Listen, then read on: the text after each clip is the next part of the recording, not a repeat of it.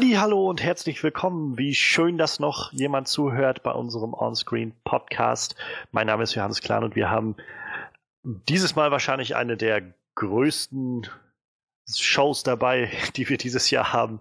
Ähm, jedenfalls mit einem der größten Filme, die dieses Jahr äh, auf die Leinwand kommen. Äh, ein Film, der an seinem ersten Wochenende schon genug eingespielt hat, damit er mit den Zahlen quasi letztes Jahr schon auf Platz 10 der Gesamtbestverdiener gewesen wäre. Ähm, Avengers Infinity War ist da. Endlich können wir drüber reden, endlich kann ich drüber reden, denn Gott verdammt nochmal, ich will über einige Dinge reden. ähm, ja, und wie immer haben wir ein äh, tolles Panel dabei. Unser Talking Head on Walking Dead, Frederik, ist dabei. Ja, ich bin dabei. Und die Aufnahme zur, die Recap zum, zum Staffelfinale Staffel 8 Walking Dead ist heute aufgenommen worden. Das heißt, das dürfte bald live sein. Sehr gut. Also mhm. haltet auch danach die Augen offen. Ähm, da wird es dann nämlich einen Deep Dive geben, rate ich mal so, in die, äh, die vergangene Staffel Walking Dead. Und äh, das hat Freddy, glaube ich, auch nicht alleine gemacht, sondern auch mit unserem Horror-Experten Manuel, der heute auch da ist. Ganz genau, so sieht das aus. Ich denke mal, äh, ja, morgen werde ich es wahrscheinlich schneiden. Vielleicht, das sollte dann auch irgendwie passend zum Wochenende hochkommen. Schauen wir mal, sprechen wir uns mit unserem normalen, regulären Podcast mal ein bisschen ab und gucken, vielleicht einen Tag später oder so.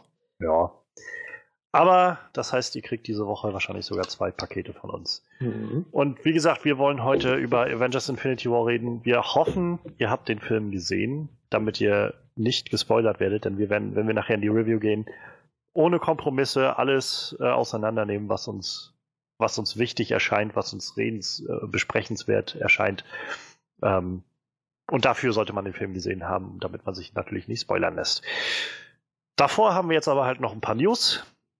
Und damit ihr, falls ihr die nicht hören wollt, direkt zu unserem äh, zu unserer Review von Avengers Infinity War springen könnt, gebe geb ich jetzt gleich nochmal den äh, Timecode durch.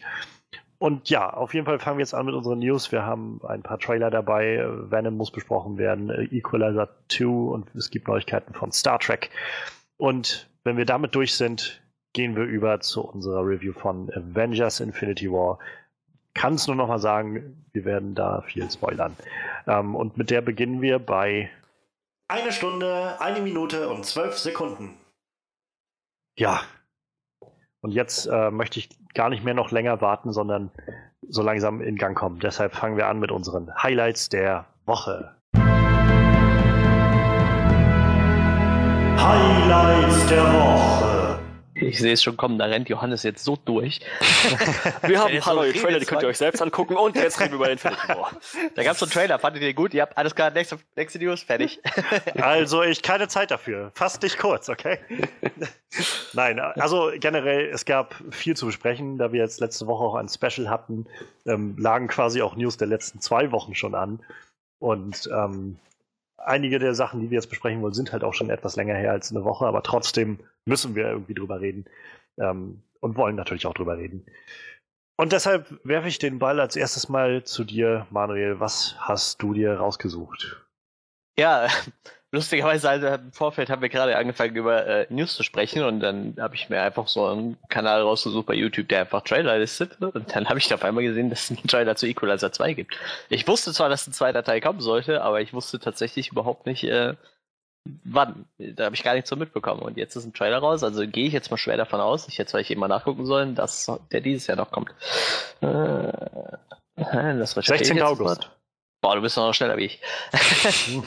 Gut, äh, am 16. August kommt er raus. Ähm, ja, ich weiß nicht, ich habe schon gehört, Johannes hat Equalizer 1 nicht gesehen. Frederik, hast du den gesehen? Nee, aber sieht definitiv nach was aus, das ich mir auf meine Liste setzen könnte. Nee, ich sehe seh gerade äh, Eminem, Besetzung Eminem. Äh, alles klar. Eminem in allen Rollen. Es gibt einfach keinen anderen Schauspieler als Eminem. ja, steht hier auch Cast, steht erstmal nur Eminem. Ja, äh, okay, vielleicht Eminem als Eminem. Ähm, ja, dann. Da nochmal einen Oscar für wahrscheinlich dann. Als, äh, dafür, dass er so gut Zweiter in Washington Film, gespielt Oscar. hat. Also äh, Equalizer war wohl im Ursprung mal eine äh, Fernsehserie, die habe ich natürlich auch nie gesehen. Ähm, Und da kam dann 2014 ein Film mit Denzel Washington und Chloe Moretz. Die hatte noch einen zweiten Namen, ich habe den vergessen. Gratz, glaube ich. Ja, genau. Gratz genau. Morris. Ja, genau das. D genau dieser Name. und äh, da ging es halt darum, dass sie eine, eine, äh, eine Prostituierte war, eine, eine Jugend jugendliche Prostituierte, die halt von so einem äh, russischen Kartell gezwungen wird, äh, quasi Prostituierte zu sein. Was sonst. Ähm, und er ist halt ein ehemaliger, ich behaupte mal Kopfgeldjäger. Auf jeden Fall äh, jemand, der ziemlich gut Leute töten kann. Aber hat eigentlich, nachdem seine Frau gestorben ist, äh, hat er einem abgeschworen und äh, sitzt eigentlich abends immer nur in so einem Café und, und trinkt einen Tee. Der trinkt immer denselben Tee und ähm, seine Frau hat halt so eine Liste mit den 100 Büchern, die man gelesen haben, in seinem Leben gelesen haben sollte und die arbeitet er quasi gerade so durch.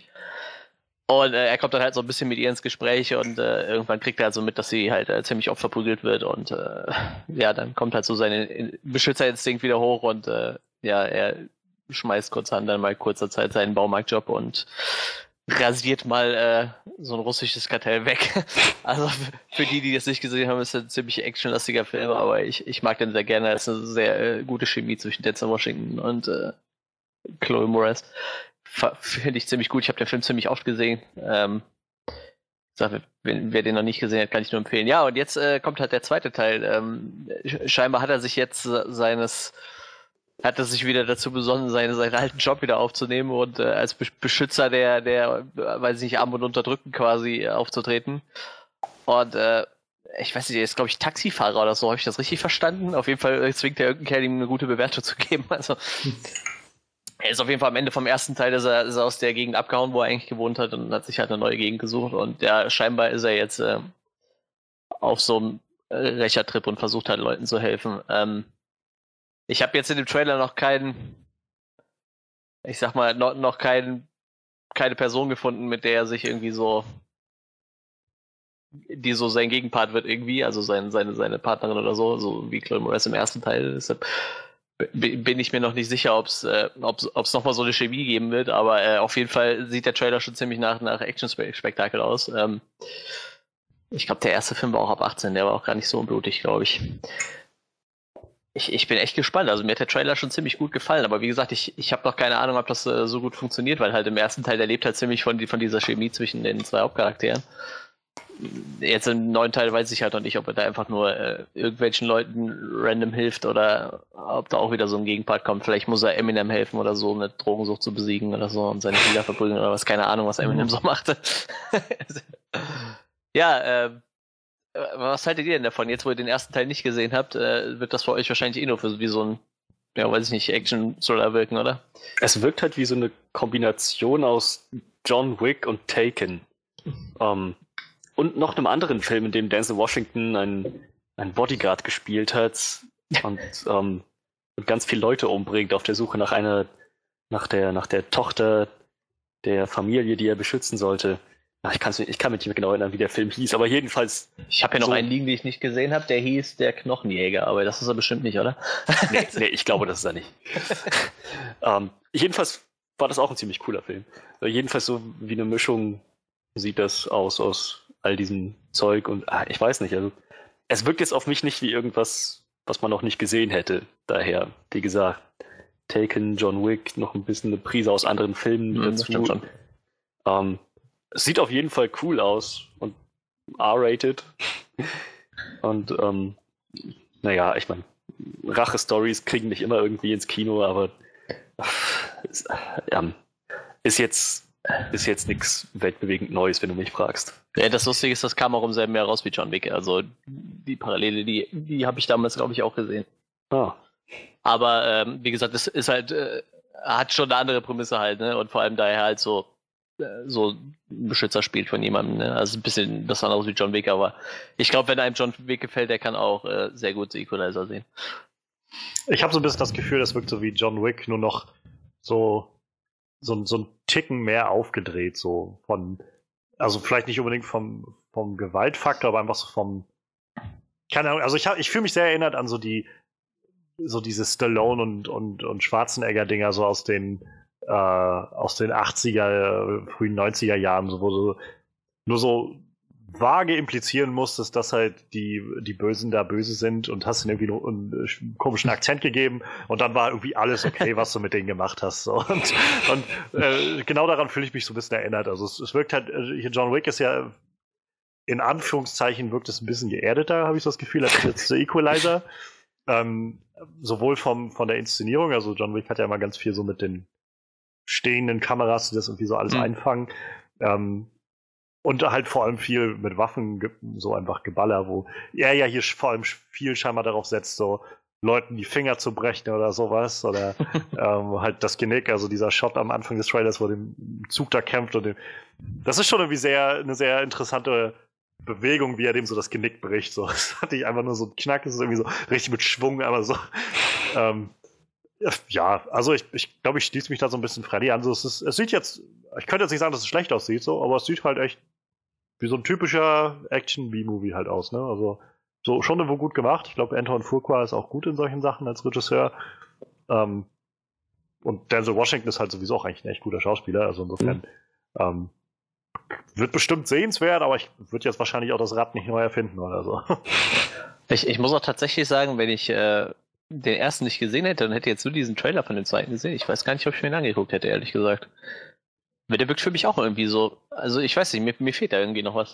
Es sind halt, also ich habe halt einfach, das sind viele Elemente, die ich halt schon mal irgendwo gesehen habe. Ja. Ne? Also ähm, zum einen, wie du jetzt das beschrieben hast, also auch wenn du sagst, es ist halt schon noch anders als John Wick, in, in der großen Prämisse scheint es doch sehr ähnlich zu sein wie John Wick, mit dem Typen, der früher irgendwie ein Killer oder sowas war und aus seiner, äh, aus seiner Rente sozusagen wieder zurückkommt und jetzt im mhm. zweiten Film auch wieder aktiv daran arbeitet sozusagen und so. so.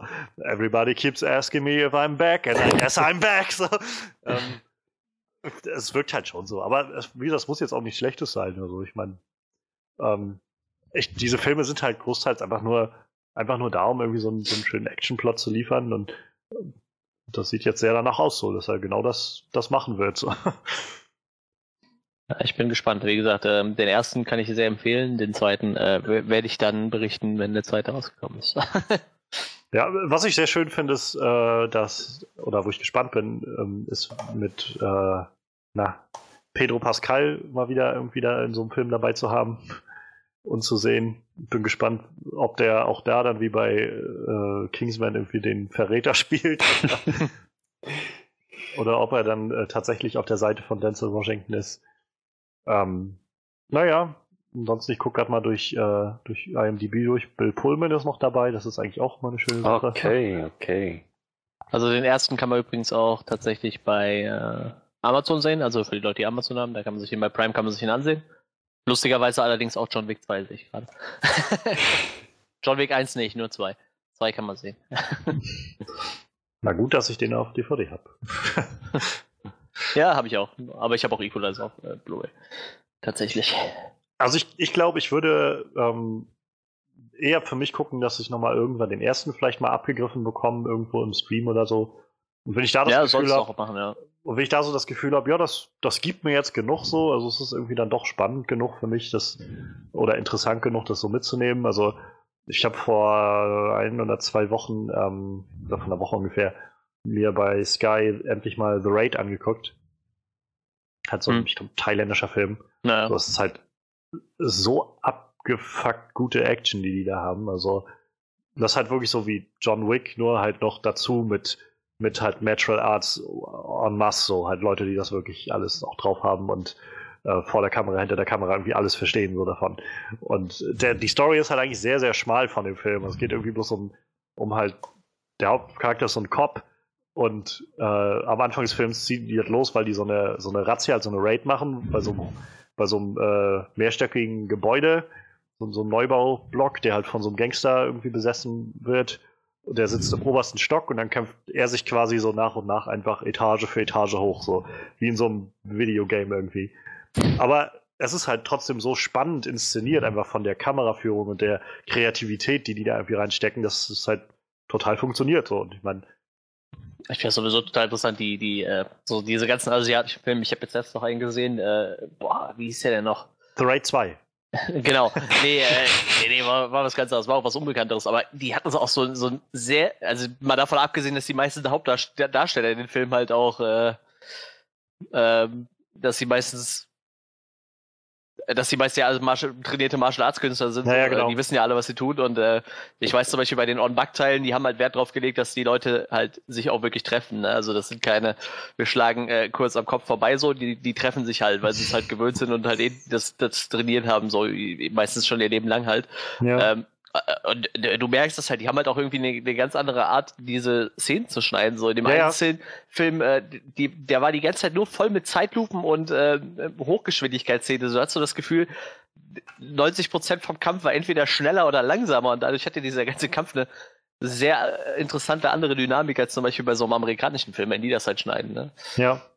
Das habe ich halt bei, bei äh, The Raid halt sehr das Gefühl gehabt, dass es so ein Ja. anderes Feeling bekommt dadurch und, und halt nochmal so eine ganz andere, ja, so eine ganz andere Spannung irgendwie dann noch dahinter steht. So. Plus halt auch bei The Raid haben sie, so wie es jetzt auch ein bisschen bei, The, äh, bei Equalizer 2 aussieht im Trailer, nicht darauf verzichtet, halt die, die auch unan, unschönen R-rated Sachen direkt zu zeigen. So. Ja. Also, ähm, ja, ich kann, kann empfehlen, falls jemand äh, Zugang dazu hat irgendwo oder die DVD sich äh, holen kann. Also guckt euch ruhig mal The Raid an, der ist ziemlich gut. Aus Indonesien kommt er sogar. Krass. Ach, Indonesien war das. Ja, ich wusste halt nicht. Es war halt irgendwo so ein südostasiatisches Land, Ja, wo ja, das ja, Ding ja. herkam. Der zweite ist halt, glaube ich, auch bei Sky, den muss ich mir demnächst auch mal anschauen. Da kämpft er sich dann, glaube ich, wie ich das richtig gelesen habe, nicht einfach nur durch ein Hochhaus, sondern durch eine ganze Stadt. Also insofern, mal, mal schauen. Ähm, aber um auf Equ- Equalizer 2 zurückzukommen, also es sieht interessant aus. Ich glaube, ich würde mir halt erst den ersten nochmal anschauen und dann für mich entscheiden, ob das noch, noch was ist so. Aber ich meine, wir sehen auch, glaube ich, zu, zu wenig von diesen, diesen Actionfilmen, die halt so B-Movie-mäßig einfach gut gemacht sind. Halt so à la Ja. John Wick oder halt eben auch sowas Equalizer. Ich könnte mich nicht erinnern, was wann die letzten Male sowas war, was wirklich gut funktioniert hat und also so hochwertig irgendwie produziert war. Wie gesagt, so in den 70er, 80er, 90er hast du halt irgendwie ständig irgendwie, ich glaube jedes Jahr oder so kam halt entweder ein Stallone oder ein Schwarzenegger-Film raus, so, wo es halt nur darum ging, dass die irgendwie sich durch, durch Horden von irgendwelchen Gegnern mähen, so und irgendwie hat das mal aufgehört in den 90ern oder so. Ja, auf jeden Fall freue ich mich immer auf Denzel Washington. So, ich mag den Schauspieler echt gerne. Das stimmt, ja. Der ist sehr, sehr gut. Hat auch schon, glaube ich, also oft genug auch den Oscar schon nominiert gewesen und ich meine, gewonnen hat er auch schon einen oder zwei. Ähm, Ich meine auch, ja. Mm, ja, also insofern, es gibt, glaube ich, genug Grund, dem Ganzen ein bisschen entgegenzuschauen. Das sieht schon mal nicht so schlecht aus. aber Training Day hat er auf jeden Fall hinbekommen. Ja, genau. Training Day übrigens, Drehbuch geschrieben von David Ayer. Hm, okay. Verrückt. Habe ich nie gesehen. Nö, ich, also ich habe ihn auch noch nicht gesehen, aber nachdem, was ich so gehört habe, ist es halt so, so ein bisschen, also soll halt sehr, sehr gut sein, das Drehbuch, halt so Crime Story und sowas. Ähm, aber äh, so viele Elemente, die halt später in den David Ayer-Filmen, die er dann selbst auch also geschrieben und Regie geführt hat, immer wieder auftauchen. So generell so dieses, wie bei Suicide Squad oder auch bei Bright oder so, dieses It's one crazy night, so ungefähr. ähm, so nur es spielt sich alles über so einen Tag Zeitraum ab oder sowas, so one crazy night, one crazy day und ähm, ich meine selbst in, in Training Day ist schon dieses Ding, was in Bright nochmal auftaucht, von wegen ähm, Cop rettet äh, jungem äh, Verbrecherkind irgendwie das Leben und lässt ihn laufen und später stellt sich raus, dann dieser Junge ist irgendwie der Sohn von dem Gangsterboss und dadurch hat er irgendwie ein Gut bei ihm oder sowas. Das ist Mhm. auch so ein Plotpunkt, den er dann für Bright scheinbar nochmal übernommen hat. Ja, lustigerweise der äh, Regisseur von Training Day ist äh, auch dieser An äh, Antoine Fuqua, Fuqua, hm. der auch die Equalizer-Teile beide gemacht hat. Ja, ja, genau, der ist, der ist halt, ich glaube, der hatte auch vor, vor ein paar Jahren diesen äh, Magnificent Seven, dieses Remake gemacht gehabt. Ja, ja, genau. Ich habe den ja, nicht gesehen, aber da war er ja auch, also war ja Dings auch dabei, ähm, hier, Denzel Washington. Denzel Washington, ja. Ach, ich mag Denzel Washington sehr gerne. Book of Eli ist immer noch einer meiner Lieblingsfilme. Der ist wirklich gut, ja. Ja. Also kann man, kann man sich auf jeden Fall angucken. Ja, dann ähm, von dem einen Trailer gehen wir mal zum nächsten. Freddy, was hast du dir denn rausgesucht und äh, kann es uns äh, ähnlich vielleicht positiv in die Zukunft schauen lassen wie auch Equalizer 2? Ich bin mir da gar nicht so sicher. Ähm, ich meine, das ist jetzt der erste volle offizielle Trailer zu Venom, der auch irgendwie echt überfällig war, wenn ihr mich fragt.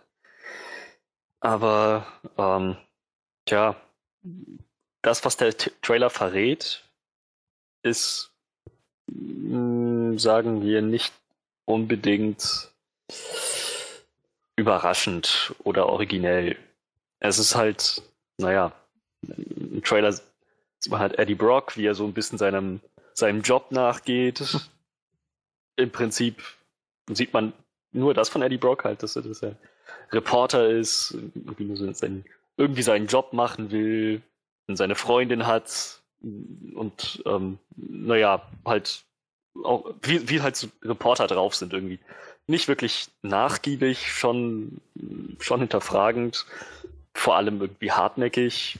Naja, seine Freundin ist, ich schätze mal, das ist Gwen Stacy, der Name wurde jetzt noch nicht erwähnt, aber ich bin relativ sicher, dass die das sein wird. Hm. Ähm, ja, äh,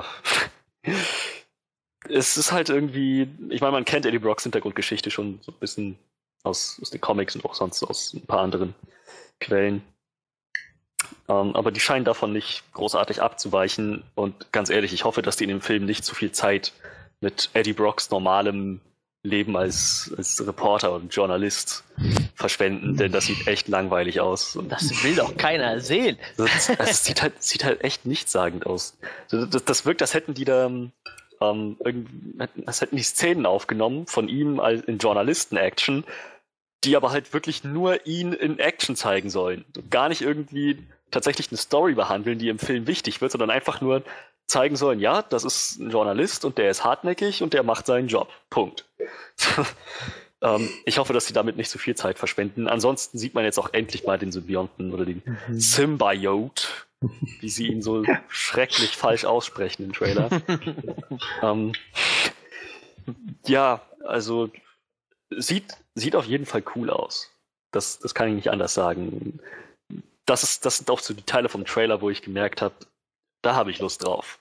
Und diese ganze, naja, diese, dieses ganze Morphing, dieses ganze ähm, Shapeshifting, das Venom halt drauf hat, der schwarze Schleim, wo der herkommt, wie der, wie der mit sich mit dem Wirt verbindet, was der drauf hat. So. Das ist schon alles echt interessant und auch ganz nett umgesetzt im Trailer. Ganz cool, ganz cool gezeigt. Halt auch dann der, der letzte Shot. Das erste Mal, dass Venom dann inklusive Maske und alles so im vollen Symbionten-Modus zu sehen ist. Und ja, er sieht aus wie der schwarze Anzug von Spider-Man und ich bin gespannt, wie die das erklären wollen ohne Spider-Man. Aber es sieht, es sieht cool aus. Um, ich, ich wollte gerade sagen, also im Vergleich zu dem äh, Venom aus Spider-Man 3, ja, finde ich den schon deutlich cooler. Also der sieht doch äh, echt ziemlich abgefahren aus. Äh, übrigens, die äh, Freundin von äh, Eddie Brooke heißt Anne, Anne Wying, ja. genau. Wying, Wying und was, wird ja. irgendwann wohl mal She-Venom in den Comics. Oh, Mensch, da hat aber jemand vorausgedacht. Gut, dann ist meine Gwen Stacy-Theorie Geschichte und da ist schon mal eine Abweichung von den Comics. Ähm, naja. Ich glaube, der Film spielt ja auch in San Francisco, also vielleicht haben sie deshalb das irgendwie alles nach nicht nach New York gelegt oder so. Ja, das macht auch irgendwie Sinn mit, äh, wie willst du erklären, dass, ich weiß zwar nicht, in welcher Zeit das spielt, aber wie willst du erklären, dass Spider-Man nicht drauf aufmerksam wird, wenn da so ein Virum läuft halt, ne? Die Frage ist halt, ob sie Spider-Man überhaupt haben in dieser Welt. Ja, also ich mein, ja das halt, ja, und das ist halt noch die Frage dazu, ja. Aber wie gesagt, se selbst wenn, also die Leute würden sich auf jeden Fall fragen, so, wenn du in New York bist und dann rennt da so ein Venom rum und kein Spider-Man greift ein. Ich glaube, das würde schon, irgendwer wird sich da schon Fragen stellen. Die Comic-Fans halt sowieso. Das könnte schon sein, ja. Tja, also ich, ich, ich muss sagen, ich freue mich auf den Film ungefähr auf die gleiche Weise, auf die ich mich auf Jurassic World 2 freue.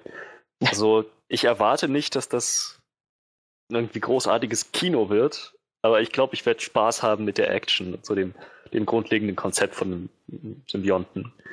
Ähm, ja, aber wie, wie, gesagt, das, das sieht jetzt, ich, ich, das sieht nicht nach einem Film aus, der von Kritikern ein gefeiertes Fresh-Rating kriegen würde bei Rotten Tomatoes. Zumindest. noch nicht. Wer weiß, vielleicht kommt da noch ein bisschen was, was mich da umstimmt, aber es ja. sieht erstmal, abgesehen von der Symbionten-Action, nicht gerade spektakulär aus. Ich finde, es sieht vor allem sehr 0815 aus. So, das ist, glaube ich, das, was mich am meisten stört. Also, ich finde einige der Dialoge sehr, sehr flach, die man so ja. hört in dem ganzen Ding. Ähm, überhaupt dieses ich, keine Ahnung, vielleicht bin ich auch einfach nicht die richtige Zielgruppe, aber so, es wirkt so unglaublich aufgesetzt edgy, finde ich, wie sie dann so dieses irgendwie Release your inner Anti-Hero oder sowas, ähm, weiß ich nicht, finde ich, weiß nicht, nimmt mich irgendwie nicht so mit, da denke ich eher so, äh, das, okay. Macht ja den Eindruck, als wolltet ihr irgendwie so ein paar Teenager irgendwie ins Boot kriegen, die das irgendwie voll edgy und cool finden. Ähm, ja, die Story sieht halt unglaublich, unglaublich, weiß ich nicht, schwach aus, so finde ich. Also, wie gesagt, sehr, ich kann mich natürlich total irren, aber es wirkt jetzt gerade sehr vorhersehbar, halt so, als ob das Ding wird da abstürzen, er wird da irgendwie seine, seine Nachforschung anstellen, dann wird er da infiziert, dann, äh, wie wir ja im Trailer jetzt schon gesehen haben, gibt es ja dann scheinbar auch zwei von diesen äh, von, von diesen Behältern, ja. wo halt der drin, Symbiont drin ist. Wahrscheinlich wird es dann darauf hinauslaufen, dass der Böse kurz vor Schluss dann sich, das, sich selbst den, den äh, Symbionten raufsetzt oder irgendwie so im zweiten Akt und dann halt so zum großen, weiß ich, ob er Carnage dann sein soll oder sowas, äh, zum Widersacher irgendwie wird. Und dann werden sie das irgendwie auskämpfen. Und Wie ist der rote nochmal? Carnage. War Carnage, ja. ja. Vielleicht wird der ja Carnage. Ich finde auch, also ich meine, ich mag den Riz Ahmed, den, den Schauspieler von dem ganz offensichtlich dem Bösen da, eigentlich sehr gerne. Der war ja auch in Rogue One dabei. Aber so als Stimmt, ja. als, als, als Villain sehe ich den jetzt gerade noch nicht so wirklich. Ähm, die, also die Sachen, die wir jetzt an Action gesehen haben, finde ich, wirkt halt auch sehr klischeehaft so. Also irgendwie, äh, wenn er auf dem Motorrad fährt und so nebenher fliegen dann ein paar Autos durch die Gegend. Ähm,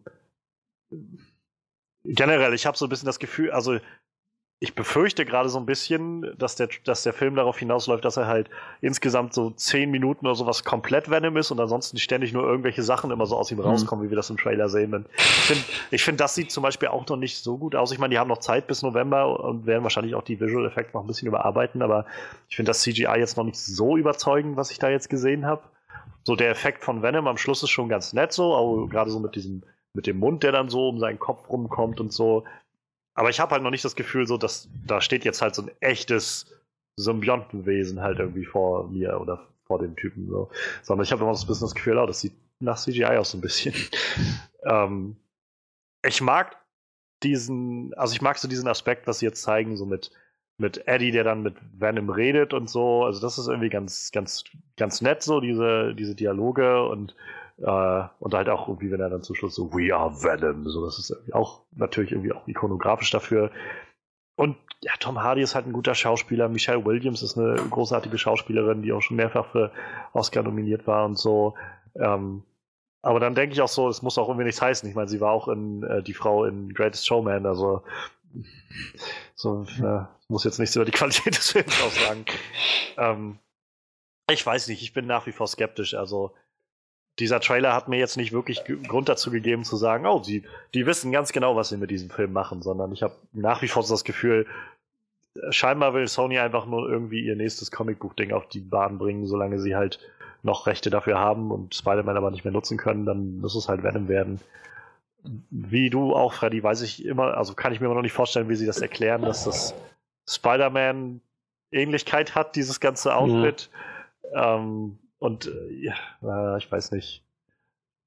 Ich kann mir auch noch nicht so recht vorstellen, wo, wo das hin soll, wenn das so, eine, so ein ganzes Universum wird. Also Anti-Hero schön und gut, aber für mich ist halt trotzdem Venom nicht kein Charakter gewesen, den ich so, wo ich das Gefühl habe, okay, dem folge ich jetzt erstmal über so eine mehrere Film lange Story Arc oder sowas, sondern ich, ich kann ihn eigentlich nur im Kontext zu, zu Spider-Man sehen. So. Mhm. Und das fällt mir jetzt gerade immer noch schwer zu verstehen, wie ich das in dem Film auffassen werde. Irgendjemand hatte das so schön verglichen, ich glaube beim Dorkly Podcast oder sowas, wo sie meinten, das ist halt, wenn du, das ist im Prinzip so, als hättest du deinen, ähm, dein Spider-Man ist im Prinzip dein Mario jetzt machen sie irgendwie einen Wario-Film, so, ohne dass Mario irgendwo angesprochen wird oder so. Und denkst, okay. Und dann auf einmal läuft auch noch Waluigi da mit drin rum, weil halt irgendwie Carnage wahrscheinlich dann da rauskommt oder so. Irgendwie fehlen mir hier gerade so feste Ankerpunkte in dieser Story. So. Also die das so kontextualisieren, aber andererseits vielleicht haben sie trotzdem eine super Idee gehabt und irgendeinen Grund muss Tom Hardy wohl gehabt haben, damit zu spielen. Also Wer weiß. Das, das, das Schöne ist auf jeden Fall, dass Tom Hardy im Vergleich zu Topper Gracer echt schon ein Schrank ist. das war das Schlimmste in, in, äh, in den äh, Spider-Man 3, dass du einfach dass Topper Grace einfach so ein dünnes Würstchen ist und Venom dementsprechend halt auch so ein dünnes Würstchen war. So. Ich dachte die ganze Zeit, boah, dieser Typ, der den Sandman gespielt hat, ich weiß nicht mehr, wie der Schauspieler heißt, aber ich sag, das wäre Thomas Hayden Church. Ja, das wäre ein Venom gewesen. So. Der, der hatte wenigstens ein Kreuz dafür. So. Obwohl ich da auch noch skeptisch bin gerade. Also ich meine, wir, ja, man sieht ja auch, dass, dass Tom, also dass Venom da nochmal ein bisschen größer wird und so, aber wir haben auch noch keinen ganzen Ganzkörpershot von Venom bekommen bisher, so, sondern bloß so quasi einmal das Gesicht und ein bisschen vom Oberkörper. Ja, aber ich sag mal, se selbst wenn, dann ist er wahrscheinlich immer noch äh, ja, 40% also, mehr wie Topper Grace, so, weil der ist halt super dürr irgendwie. Das mag natürlich sein. Ich kenne den halt nur noch als, äh, äh, wie heißt er, aus den 70er auf jeden Fall der Hauptcharakter. Ja. Der, der, war halt echt so eine dünne Wurst. Ich dachte auch, boah. Ich, meine, ich habe ich hab nichts dagegen, wenn die den Venom nicht ganz comic-getreu mit so 60 Zentimeter Bizepsen darstellen. nee, das nicht. Nee, Todd McFarlane hat sich was dabei gedacht, als er den so gezeichnet hat, ja? also, also ich, ich meine, ich hatte jetzt auch nicht so ein großes Problem mit Topher Grace, aber ja, ich, ich glaube, Eddie, also äh, ich glaube, Tom Hardy hat dafür schon die richtige Statur. Ja, nicht zu doll, auch nicht zu wenig. Für mich funktioniert das, denke ich. Nee, aber auf jeden Fall mal ein Venom, wo man denkt, ja, okay, das ist ein Venom und nicht. Also wie gesagt, bei, bei äh, Topper Grace hatte ich wirklich das Gefühl, das ist einfach nur ein Spider-Man im schwarzen Anzug so, weil hm. das war halt optisch auch eher so. Ich, ich denke, also wie gesagt, ich, ich weiß nicht, also werden die, werden die Spider-Man wirklich komplett rausnehmen und gar nicht erwähnen. Also angeblich ja, angeblich ist genau das das, was sie was sie machen wollen. Also es ist wohl losgelöst von allem. Es gibt Gerüchte und, und äh, angebliche Inside-Berichte darüber, dass wohl äh, Tom Holland irgendwo gesehen wurde da am Set oder sowas. Aber es ist bei weitem nichts Offizielles oder auch oder so handfest, dass man sagen könnte, es ist jetzt eine richtig ernstzunehmende Wahrscheinlichkeit, dass Spider-Man tatsächlich irgendwo da drin eine Rolle spielt. Ja, ich ich frage mich halt, ob in den Filmen halt irgendwie erklärt wird, warum Venom halt Spider-Man so ähnlich sieht oder ob einfach nur Weiß ich, ob das einfach gar, ganz im Unklaren gelassen wird. So, und der sieht halt Zufall. so aus. Ich meine, irgendeine Augenform musste das Vieh ja annehmen. ja, ich weiß es halt nicht, keine Ahnung. Ich weiß nicht, wo, woran sich das äh, orientiert, so die Optik halt, keine Ahnung. Äh, ja, wahrscheinlich war er einfach nur mal als äh, schwarzer Spider-Man konzipiert. Äh, aber wie gesagt, ja. wenn es halt in den Comics, vielleicht wird es halt einfach gar nicht erklärt und wird einfach gar nicht drauf eingegangen. So. Wäre mir halt auch. Kann auch gut sein, ja. Egal, naja. Mir, äh, mir fehlt, glaube ich, mehr einfach wirklich so dieser, dieser Gedanke von, wenn, wenn er der Anti-Hero irgendwie ist, wo, wo ist der wirklich, also der Hero halt. Ja, ja, so, eben, eben. Auf, auf den sich das irgendwie alles bezieht. So. Ja, ähm, ich weiß auch nicht. Für, für mich ist Venom halt auch einfach nur so Spider-Man's R2 irgendwie, also so einer davon, ich weiß nicht. Ja, das Ding ist ja, dass sie, also gerade Todd McFarlane, der ja dann irgendwie in den 90ern Venom erfunden hat, also der Gedanke dahinter war ja, glaube ich, dann so ein äh, an dem Punkt hatten sie irgendwie in den Comics so ziemlich alles mit Spider-Man gemacht so und ja. er war dann halt auch schon erwachsen und hatte irgendwie Familie und, und so und war verheiratet mit Mary Jane und dann ist halt die Frage, was, was, was machst du dann? Du kannst ihn jetzt irgendwie sch schwer nur immer wieder durch die durch dieselben Villains hauen und so und ja. dann haben sie sich irgendwie so ein so quasi gut, wir, wir denken uns jetzt einen neuen aus und äh, das ist dann sozusagen Spider-Man bloß größer und mehr und so wie so ein Bully halt einfach nur das, ja. was Spidey ist nur mehr und er kann quasi gegen alles gegenhalten, was Spidey da so macht. Und ähm, ich glaube, das ist halt auch einfach so meine Vorstellung von, von Venom, die ich halt so in meinem Kopf habe. Also meine Vorstellung ist von Venom ist vor allem geprägt durch das PlayStation 1 äh, mhm. Spider-Man-Spiel. Mhm, ja. Und auch da war er halt eher, also so wie Venom halt ist, immer so ein bisschen äh, ambivalent von seiner äh, von, von seiner sexuellen Ausrichtung. Nein, ich meine von seinem äh, von seiner Loyalität wem gegenüber auch immer, oder er macht halt sein eigenes Ding. Aber so oder so war er halt, aber habe ich ihn schon immer als Villain wahrgenommen, so als unterm Strich halt schon als Villain. Und ähm, ja, ich bin gespannt, ob sie, also es wirkt nicht so, als ob sie es so ausspielen wollen, sondern eher schon, das ist unser Hauptcharakter und äh, der ist jetzt nun mal so. Der ist halt edgy und keine Ahnung, ich habe so leichte Vibes von so Comicbuchfilmen vor 2008, so vor Iron Man und Dark Knight, so diese, wo man noch nicht so ganz wusste, wie man das Ganze angehen soll, so Daredevil-mäßig oder, äh, weiß ich nicht, Punisher aus der Zeit, so, so, so eine Vibes kriege ich gerade so ein bisschen davon. Ich bin Spawn. Oh ja. Boah, ich, ho ich hoffe, der neue Spawn-Film wird gut. Aber das ist wieder eine andere Nummer. Jetzt ich bin gespannt, wann wir da mal irgendwas kriegen von dem. Ja, ja, ja, ich weiß auch nicht. Todd McFarlane, äh, ich finde, ich glaube, der ist zu wirr für sowas. Er führt Regie, also ich meine. Ja, ja, eben. Das, das ist ja das Schlimme so. Ich glaube für mich, der soll einfach nur Sachen entwickeln, dann darf der drei Comics zeichnen und dann gibt er das besser ab, so damit es funktioniert. Kann naja, sich noch um Spiel, äh, Spielfiguren kümmern oder so, oder was er noch macht, Spielzeug kreieren oder so. Ich glaube, er hat halt, hatte mal gesagt, ähm, dass er, dass er halt noch sich Hilfe, also dass er auch vom Studio so Hilfe zur Seite gestellt bekommen hat jetzt für diese ganze Aufgabe, halt noch jemand, der schon mal also Regie irgendwo geführt hat und so. Aber keine Ahnung, also ich ich bin generell immer eher skeptisch, wenn so Leute ihr Regiedebüt feiern, gleich mit so einem Mega-Ding. Also so mit so einem Film, der irgendwie äh, schon noch äh, mehr in die Blockbuster-Richtung geht ähm, und halt auch komplexere Szenen beinhaltet, so gerade was so Inszenierung, Action-Sachen und so angeht. Und ähm, da, da denke ich ja schon bei äh, X-Men Dark Phoenix halt, wie das jetzt wird mit Simon Kinberg, der noch nie Regie geführt hat und jetzt übernimmt. Also keine Ahnung, ich, ich bin auf jeden Fall gespannt, äh, was da kommt. Und ja, bei, mhm. bei äh, Venom könnte man vielleicht noch hinzufügen, dass letzte, äh, hier der Ruben Fleischhauer, glaube ich, heißt der, ähm, Regie führt. Also der Regisseur, Ruben Fleischer einfach nur, äh, Regie geführt bei Zombieland zum Beispiel. Ähm, Gangster Squad, der soll, glaube ich, nicht sehr gut sein. Habe ich noch nicht gesehen. Haben wir den nicht gesehen? Gangsters, nee, wir haben äh, wir haben Live by Night gesehen, meinst du den? Hm, nein, ich meine den. Achso, nee, du meinst äh, Criminal Squad. Ah, ja, okay. Gangster Squad ist von 2013, deshalb. ähm, nee, der hat bei dem äh, Regie geführt und ein paar Sachen TV, was ich hier gerade so sehe.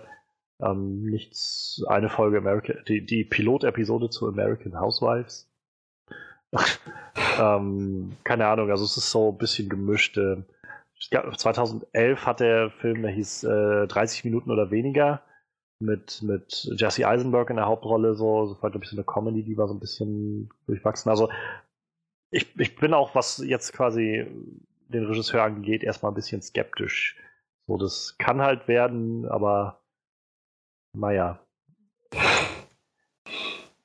Ich glaube, meine größte Befürchtung ist einfach, dass es zu, zu sehr versucht, edgy zu sein, statt halt einfach natürlich rüberzukommen, also und irgendwie die Geschichte von Venom irgendwie interessant und natürlich zu erzählen. Aber wer weiß, ich meine, es gibt gerade auch genug Leute in Subreddits und bei Tumblr, die äh, die Venoms neuen Auftritt einfach unglaublich äh, erotisch empfinden. Also. Was? Erotisch? Äh, ja, Moment, ich gucke, ob ich den Artikel noch irgendwo finde von äh, Dorkly, die hatten das quasi hoch, hatten das, nachdem der Trailer rauskam, Genau, der Artikel heißt ähm, Well, Tumblr wants to fuck Venom now. und äh, quasi, da sind halt so lauter Auszüge von Tumblr von, von Leuten, die ihre Reaktion halt darauf teilen. Und äh, der Großteil davon ist halt irgendwie immer so my reaction when I saw Venom oder sowas. Und dann äh, kommen darunter irgendwelche GIFs oder so von, von Leuten, die so äh, unglaublich sich erregt fühlen oder sowas.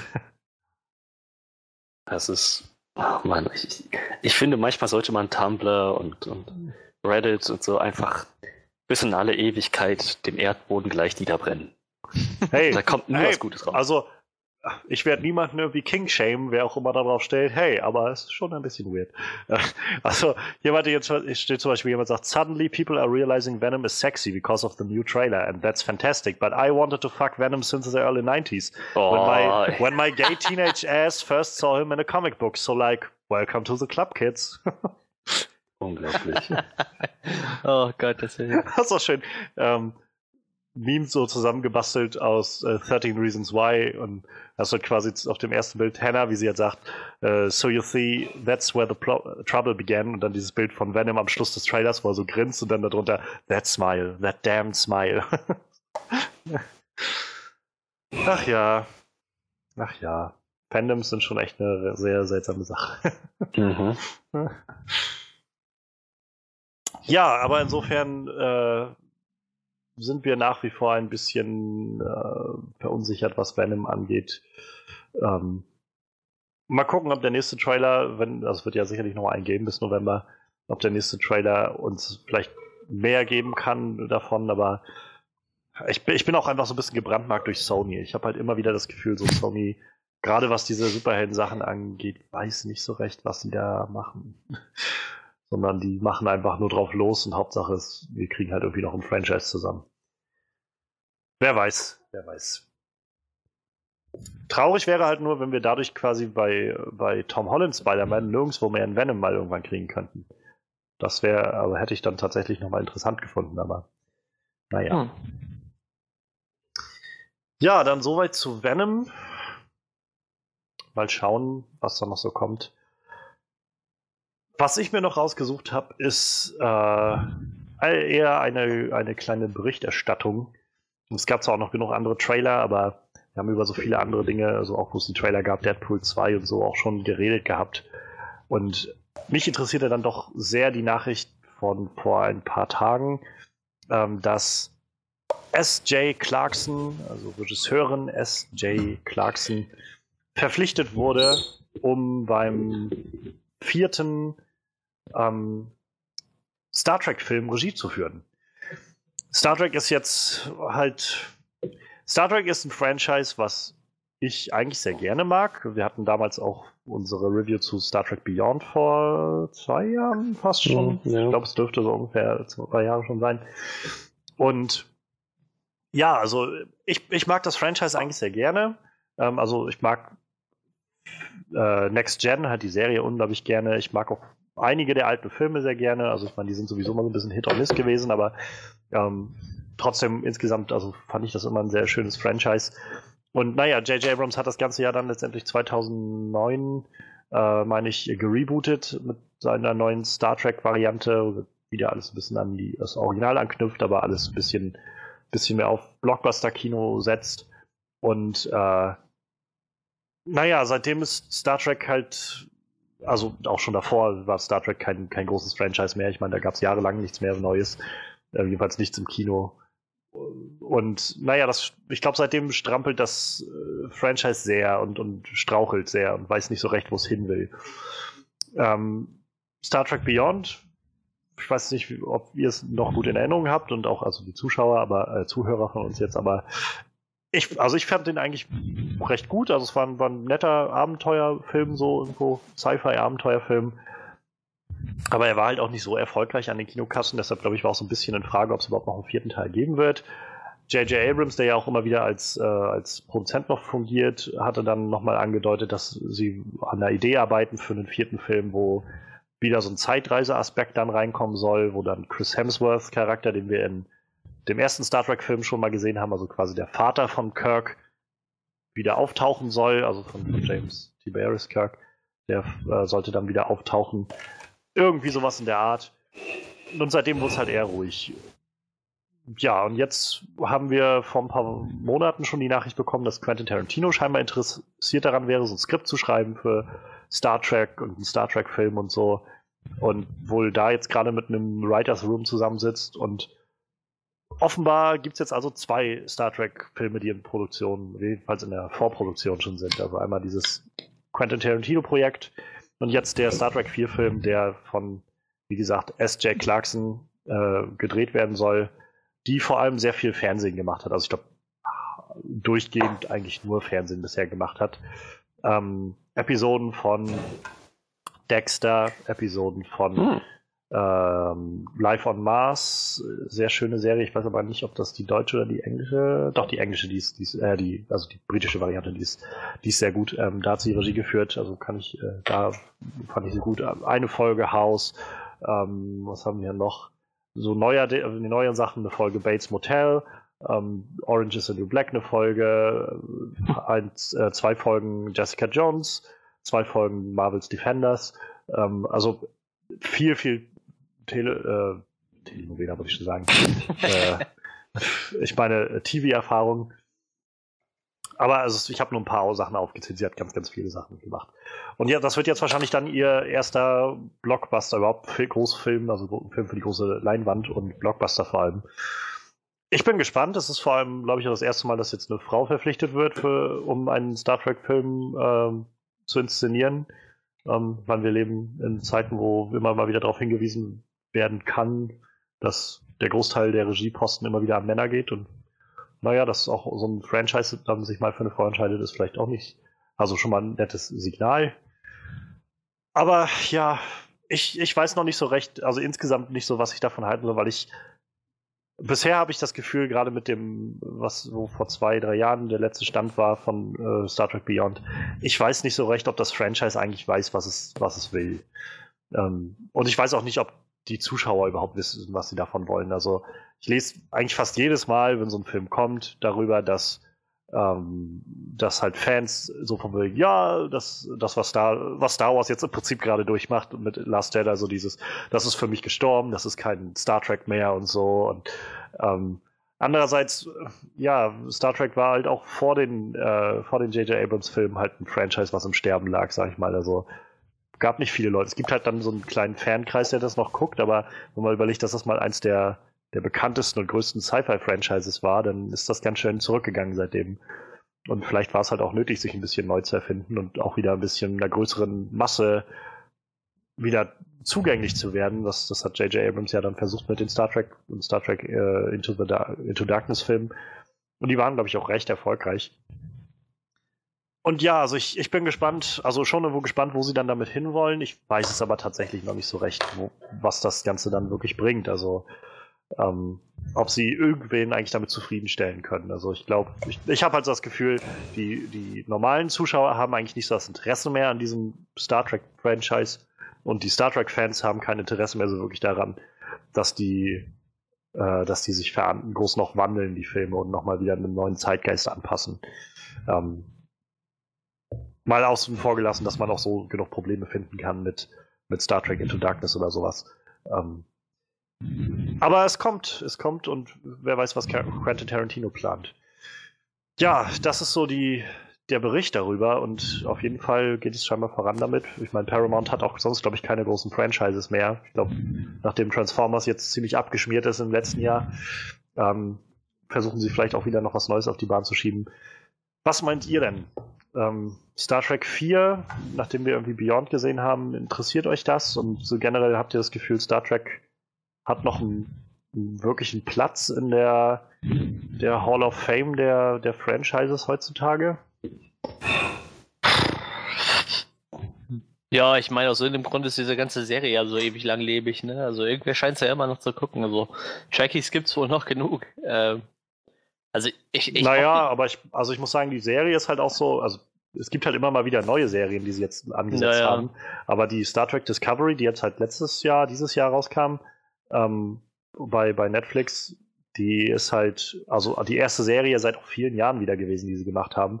Und mhm. kam halt auch sehr durchmischt an. Wieder so wie das, was bei den bei den Filmen war. Also die Serie, ich fand die Serie okay, also ich habe sie gesehen. Ja, ich habe sie nicht gesehen. Sie, geht, sie, sie, geht halt in eine andere Richtung als so die ursprünglichen Star Trek Serien. Also sowas wie Next Gen oder halt auch die Original Series, die lehnen sich halt sehr rein in dieses so, ähm, es geht um, um die Erforschung des Weltalls und um irgendwie das Ideal der Menschheit, das irgendwie da, da lebt und so Wissenschaft und alles zelebriert. Irgendwie. Es ist halt ein Star Trek, es ist halt kein Star Wars. So. Es, halt, hm. es geht halt um den Track dahinter. so.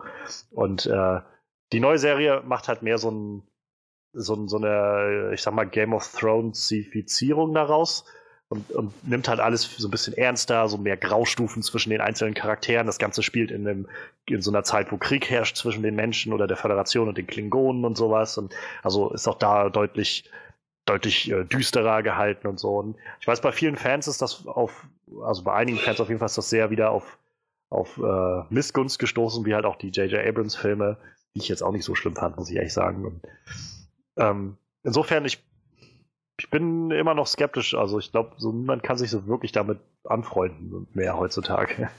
Ich habe aber auch gehört, die Trekkies sind immer so, dass sie am Anfang alles verteufeln. Prinzipiell alles was Neues. Das hat, das hat mir tatsächlich ein Trekkie gesagt. Also, das kommt jetzt nicht von mir. Ist jetzt nicht so, als würde ich äh, Trekkies verteufeln. Aber ich habe gehört, die sind immer sehr, sehr skeptisch, wenn irgendwas Neues halt, ne? Und, äh, ja. Aber nachher, meistens gewöhnen sie sich dann irgendwann dran und äh, dann gefällt sie ihnen irgendwo doch. Aber äh, wie gesagt, keine Ahnung. Ich, ich bin jetzt kein Trekkie, so ich habe mir die ganzen Serien nicht angeguckt. Ich habe die Filme gesehen, ich äh, habe so ein paar von den alten Serien gesehen. Äh, ähm, ich, ich fand die drei Filme eigentlich ganz gut. Den letzten nicht ganz so gut wie die zwei davor, aber ich mochte die halt. Aber wie gesagt, für mich ist das ich weiß zum Beispiel, wusste ich, wer, wer Benny Cumberbatchs Charakter ist, also ich wusste halt, wer, wer Khan ist, so, aber habe halt auch die Filme nie gesehen, wo Khan drin vorkam, deshalb ist. Ja, ich weiß nicht. Also, ob das Franchise, ich weiß nicht, ob das so ein aussterbendes Franchise ist, keine Ahnung. Also, ich würde mir jetzt wahrscheinlich auch noch einen vierten Film angucken, so gut fand ich den dritten dann schon, aber irgendwann ist wahrscheinlich auch mal Schluss. Und, aber ich bin tatsächlich sehr gespannt, ob Quentin Tarantino noch was macht. Und äh, wenn er was macht, äh, theoretisch wäre es ja sein zehnter Film. Ne? Ja. Eig eigentlich, hat er ja gesagt, dann hört er auf. ich glaube das immer noch nicht, dass er überhaupt aufhören kann, um ehrlich zu sein. Ja, ich glaube es auch. Er wird sich wahrscheinlich irgendwann zur Ruhe setzen und dann nach zwei, drei Jahren wieder merken, oh nee, mir sitzt das doch zu sehr in den Fingern und dann schreibt er wieder irgendwas oder so. Ja, wahrscheinlich wird es auch so sein. Das glaube ich auch. Was meinst du, Freddy? Ist Star Trek 4, reizt dich das? Und, und was meinst oder glaubst du, dass, wie, wie steht das Franchise heutzutage da? Ach, kann ich sehr schwer beurteilen. Wenn Manuel sagt, es gibt noch Trekkies, dann glaube ich ihm das. Aber ich habe jetzt echt nicht so den Drang, mir das anzuschauen. Und ähm, das, was du halt meintest, dass es ein etwas anderer Geist ist als Star Wars, das ist mehr dieses. Mh, hm, die Faszination ist von, von der Wissenschaft, so Weltraum, Exploration und so. Das, ich weiß nicht, irgendwie mh, erreicht mich das nicht so sehr wie die coolen Laser-Battle in Star Wars. Und äh, ja. Also, das ist, das ja, ist halt das, was ich, was ich meinte mit, ähm, also natürlich hat, hat Manuel recht, es gibt noch Trekkies. Das Problem ist, dass die meisten Trekkies genau das halt scheiße finden. Und das hat, also das ist ja das, was was J.J. Abrams und die Filme reingebracht hatten 2009. Also ähm, ich mochte den ersten Star Trek-Film also von von J.J. Abrams eigentlich sehr gerne mit äh, Eric Banner als dem äh, dem Bösen, den dessen Namen ich jetzt gerade nicht mehr weiß. Aber äh, da war der, der, hat ja auch sehr viel auf Action und, und so bombastische Szenerien und sowas gesetzt. Ähm, ich kann mich ja bloß erinnern, dass damals schon die Diskussion losging von Trekkies, so dass das, naja, das hat aber nicht viel mit Track zu tun und ähm, Into Darkness hat es dann nicht besser gemacht, sondern noch mehr so darauf gesetzt und ähm, ich, also ich habe halt ganz viel gelesen, äh, so von auf, auf Filmseiten und Serienseiten, wo jetzt Beyond rauskam vor zwei Jahren, dass da wirklich viele gesagt haben, so ich werde mir den nicht mehr angucken. So, wenn das für irgendwen was ist, schön, so, aber es ist kein Star Trek mehr, was ich interessant finde. Ähm, und deshalb, also ich habe das Gefühl, es gibt halt noch Trekkies, aber die gucken einfach die alten Sachen und scheinbar die neuen Sachen sind dann nie, wieder nicht, nicht massentauglich genug irgendwie, damit, äh, damit das wirklich interessant für mehrere Leute, also für größere äh, Zielgruppen ist. Tja, also ich glaube, wenn der Podcast nicht wäre, würde ich mir das auch nicht anschauen. Nicht, weil ich es irgendwie schlecht finde, sondern einfach, weil es mich nicht wirklich interessiert.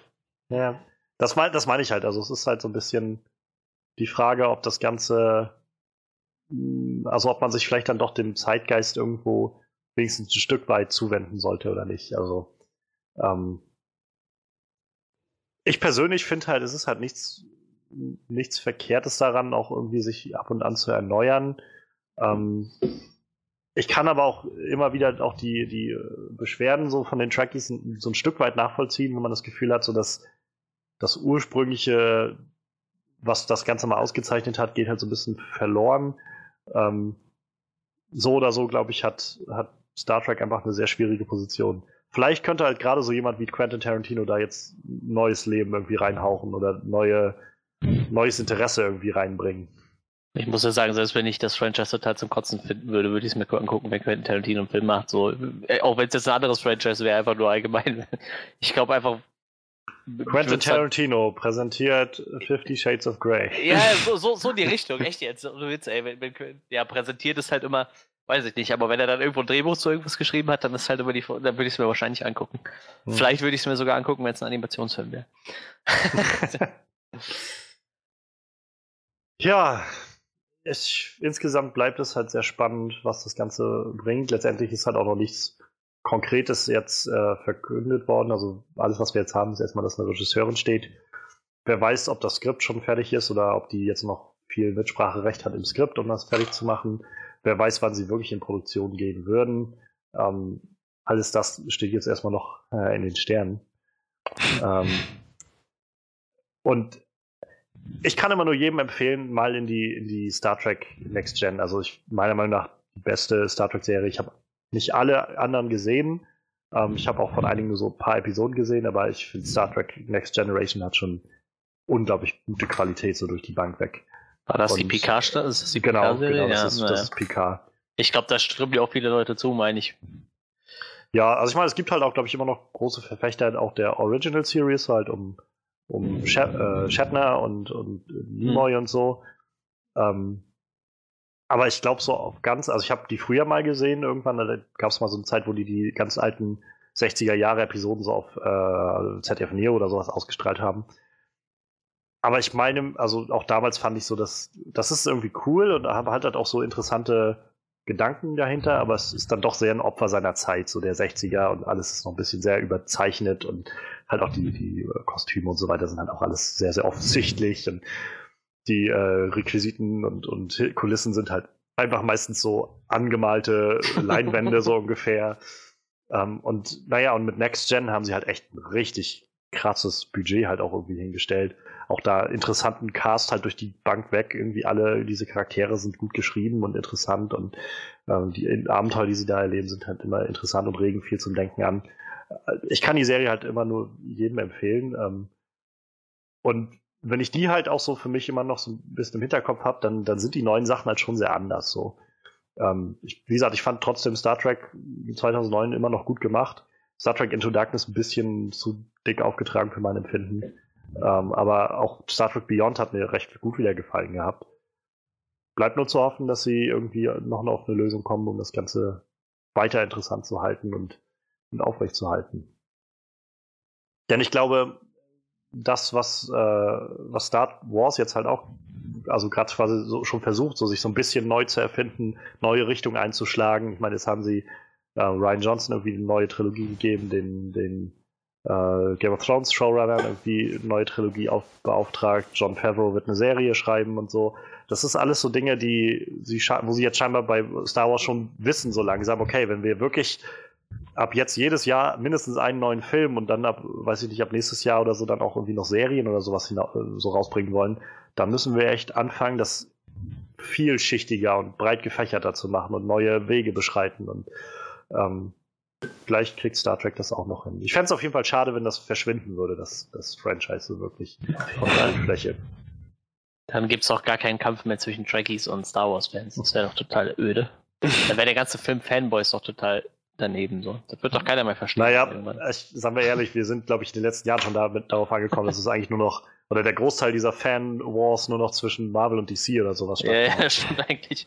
Und selbst da eigentlich, wenn man sich die Filme so anguckt, äh, da gibt es eigentlich auch kein Wars mehr. Das ist, äh, Ja, das ist äh, ich glaube halt so ein bisschen, wenn, wenn Star Wars-Fans irgendwie auf so eine Gruppe Trekkies treffen würde, würden die wahrscheinlich eher wissen, oh mein Gott, die müssen wir unbedingt beschützen, bevor sie aussterben. oh, die Armen, so, so in den Arm genommen. Wir, wir, wir wollten zwar, wir wollten zwar den, den, den Krieg gewinnen, aber wir wollten nicht, dass ihr aussterbt, Leute. Also, Ja, ja, ohne Witz, ey. ja, Naja. ich bin mal gespannt. Also, es gibt ja in Bonn äh, eine Convention, die heißt FatCon. Äh, das war mal so eine mehr oder weniger reine Trekkie-Con. Das ist halt mittlerweile einfach nur noch eine, eine Science-Fiction-Con. So. ne? ich glaube, Ja. also wirklich Star Trek-Schauspieler sind da selten dabei. Also, dieses Jahr ist, glaube ich, Brent Spiner dabei, damit noch mal ein großer halt, aber das, das wird halt immer relativ dünn. Obwohl sie haben dieses Jahr auch noch äh, Carl Urban dabei. Der spielt in den neuen Ja. Sachen dann mit.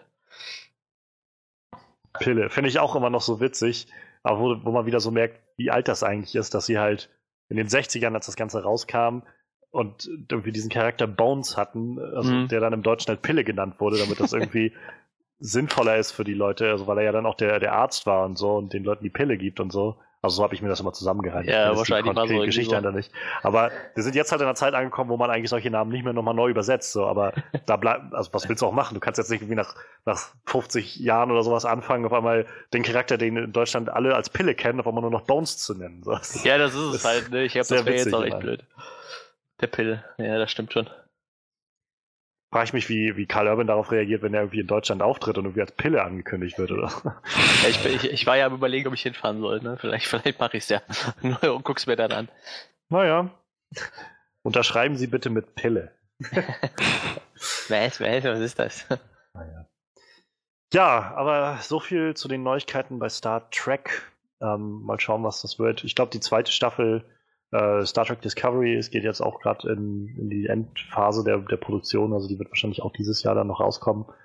Mal gucken, ob sie damit vielleicht auch noch wieder ein paar neue Leute mobilisieren können, aber ähm, hat man einmal, glaube ich, die Fans so wirklich verloren, wird es halt schwer, wieder dazu zu gewinnen.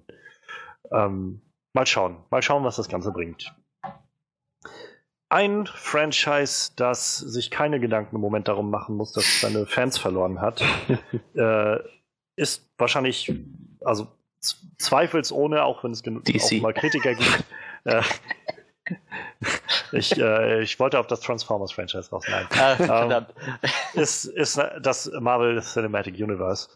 Und ja, im letzten Wochenende, also startete jetzt ähm, der, der lang ersehnte dritte Avengers-Film, Avengers Infinity War, und hat an seinem Eröffnungswochenende 257 Millionen Dollar eingespielt.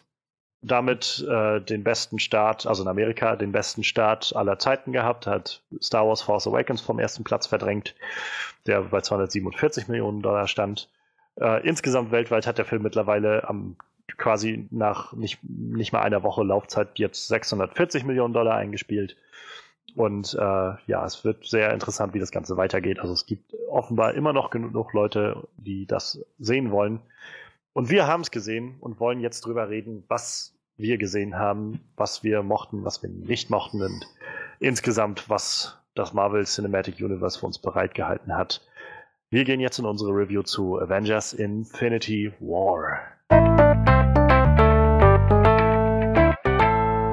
Ich muss sagen, ich bin gerade ein bisschen, bisschen stolz auf diese Überleitung. Das, das, äh, das, das gefiel mir. Ähm, ja, Avengers Infinity War ist in den Kinos, wie gesagt, finanziell jetzt schon ein Hit.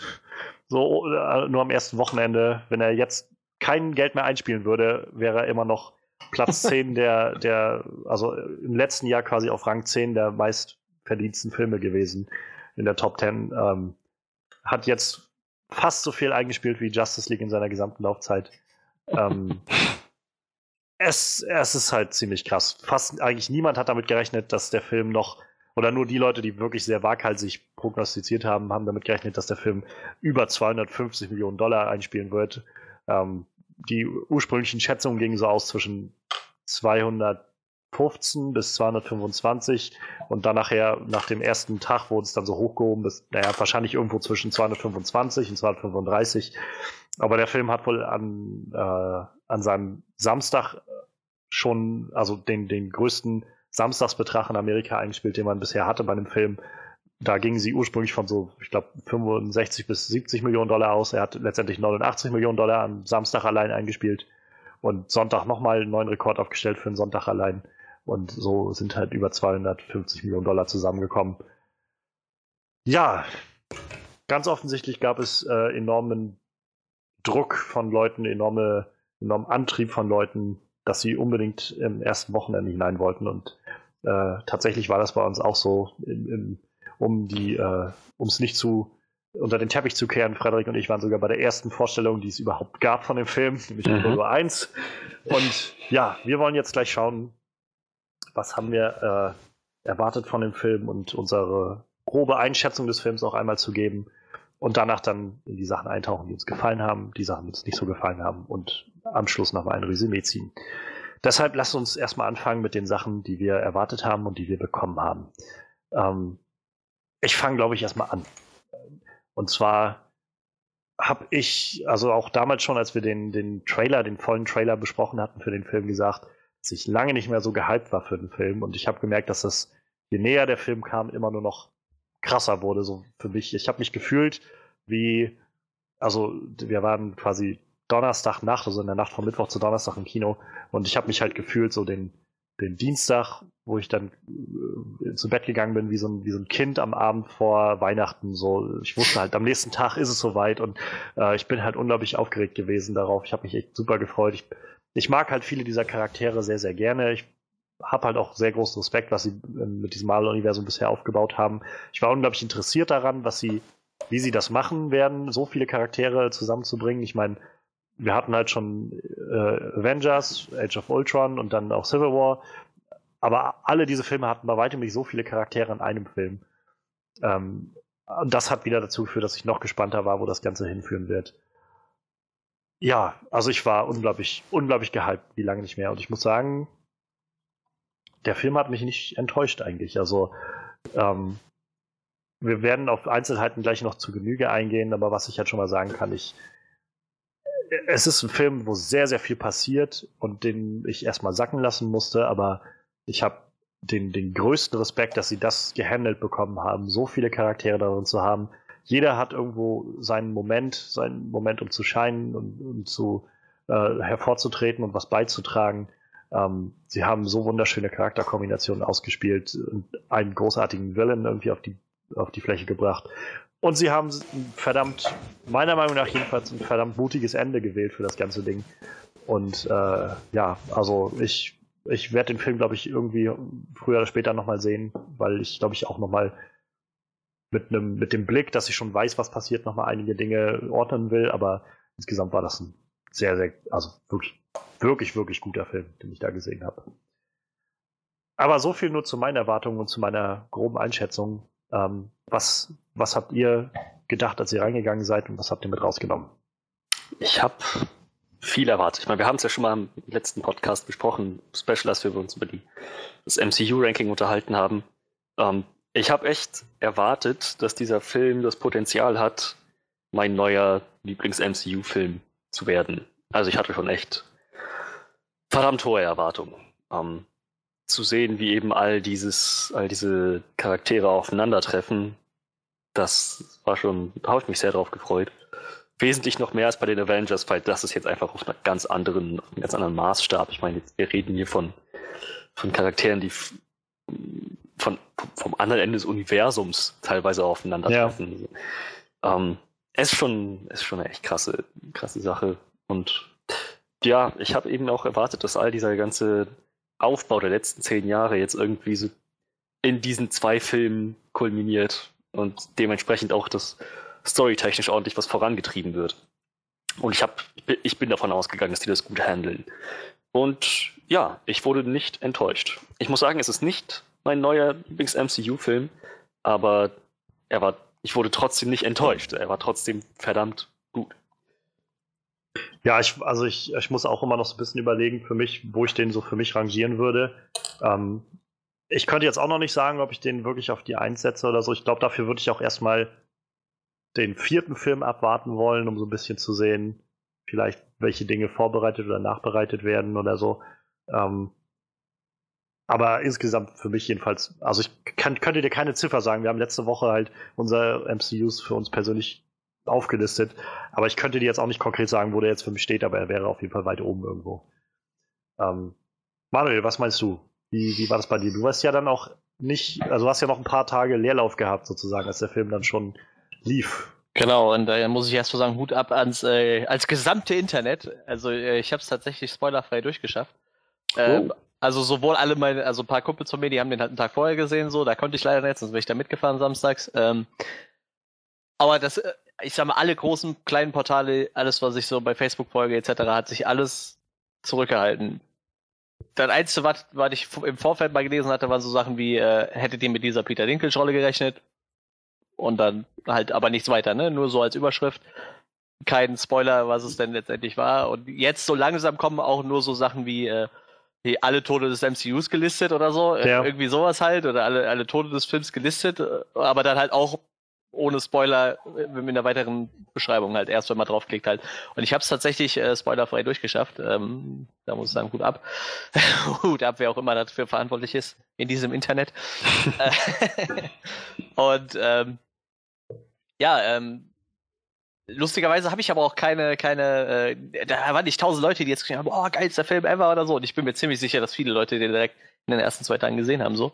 Also ähm, ich war tatsächlich frei von äußeren Einflüssen irgendwie. Ihr habt ja auch nicht geschrieben, irgendwie, ja, der Film war super geil oder so. Ihr habt ja auch einfach euch komplett zurückgehalten, so mit eurer Meinung. Das war sehr, war sehr schön, weil du halt Sonntag dann geschrieben hattest so, äh, oder gefragt hattest, wie sieht es eigentlich aus, wie viele äh, ohne dass ihr mir jetzt quasi sagt, wer, wie viele Leute sind denn jetzt gestorben in dem Film? Ja, wir, wir hatten Und, ja im Vorfeld schon unsere, unsere Liste zusammengelegt, wer so sterben könnte. Ne? Ja. Wir haben ja tatsächlich auch mit einigen Sachen richtig gelegen, aber äh, ausgehend von dem Ende hattest ja, du schon das war recht. Dann so, wo wir meinten, äh, ich glaube dazu kann man jetzt nicht so viel sagen, das musst du halt sehen. So. ja, ja, ja, das, Und, war wirklich so. Ja, in Anbetracht des Endes ist das halt ziemlich schwierig zu sagen. Ja, übrigens, also so die ganze, so ziemlich die Hälfte aller Leute stirbt. also, vor allem so ziemlich, weißt du, wahrscheinlich war es so exakt genau die Hälfte so. Was war ja eigentlich auch das Ziel, so, dass genau die Hälfte stirbt. Ja, ja. Äh, aber äh, ja, klar, aber ich meine, der Hype war bei mir halt äh, ebenso groß. Ähm, ich meine, da hat es ja jetzt jahrelang darauf hingearbeitet. Und ich glaube, äh, Thanos wurde sogar schon vor dem zweiten Avengers angespoilert, ne? Naja, im ersten Avengers-Film am Schluss. Ja, ja, genau, genau. Und äh, ich meine, da wussten ja irgendwie schon alle, was kommt, so und irgendwie ist aber halt auch bis dahin nicht mehr so, bis auf so ein paar kleine Hints nicht wirklich viel passiert. Ja, Guardians war er nochmal dabei. Ja, genau, genau. Ich glaube, halt Guardians wurde auch am meisten über ihn erzählt noch, ja. ne, durch Gamora und, und äh, ihre Schwester. Ähm, und ich meine, man, man, äh, über jetzt die Jahre, keine Ahnung, wann kam Avengers 1 raus? Man, 2012. Ja, man, man liest ja dann schon ein bisschen im Internet nach, so ich kannte äh, Thanos oder Thanos halt nur vom Hören sagen und ja, je mehr du dann über, äh, über den Charakter liest, dann denkst du so, ja, ich glaube, der wird ziemlich gut, der Film. Allein schon wie den Bösewicht halt, ne? Weil das war ja so die Schwäche bei manchen, doch bei einigen MCU-Filmen, die Bösewichte halt, ne? Bessert mhm. sich langsam, mit Black Panther haben sie dann gezeigt, dass sie das auch sehr gut anders können. Und ja, ich habe mich schon drauf gefreut. Ich dachte, boah, das, das wird's jetzt. Und dann kam halt irgendwann ja immer die Darstellerliste und ich meine, im Endeffekt war ja so fast alles gelistet, was im MCU halt dann vorkam bis jetzt gefühlt inklusive allen Nebencharakteren etc. Da war ja fast alles dabei und äh, ja, ich, ich wurde nicht enttäuscht. So. Ich, ich, ich weiß auch nicht, wo ich den Film ranken würde. Ich denke, meine, meine Top 3 hat das mit Sicherheit geschafft. Meine, meine 1 wird es nicht, aber oh, ich hatte schon. Der, der war schon gut. Der Film war echt gut. Ja, also ich, äh, ich kann mich halt erinnern, dass ich dann, also wir sind dann irgendwie um kurz vor drei halt aus dem Kino gekommen, als dann der Film rum war. Mit Abspann und natürlich auch Post-Credit-Scene. Auch dieser Abspann, der irgendwie gefühlte zehn Minuten ging oder so, einfach weil tausend Namen da drin waren. Ja. Und, äh, und also ich habe ich hab danach richtig gemerkt, dass ich halt das gerade als ein ziemlich cooles Erlebnis empfand, aber mich das sehr nochmal erwischt hat, so und ich erstmal Ruhe brauchte, um einiges zu sortieren. Es ist halt auch echt viel passiert. Und äh, dann so, es hat dann ein, zwei Tage gedauert, bis ich dann so wirklich da war, für mich so ein bisschen einzuordnen, was ich jetzt wie empfunden habe und so. Und, ähm, ja, lasst uns da gleich mal gucken. Also wir wollen jetzt schauen, was uns gut gefallen hat äh, als erstes in dem Film.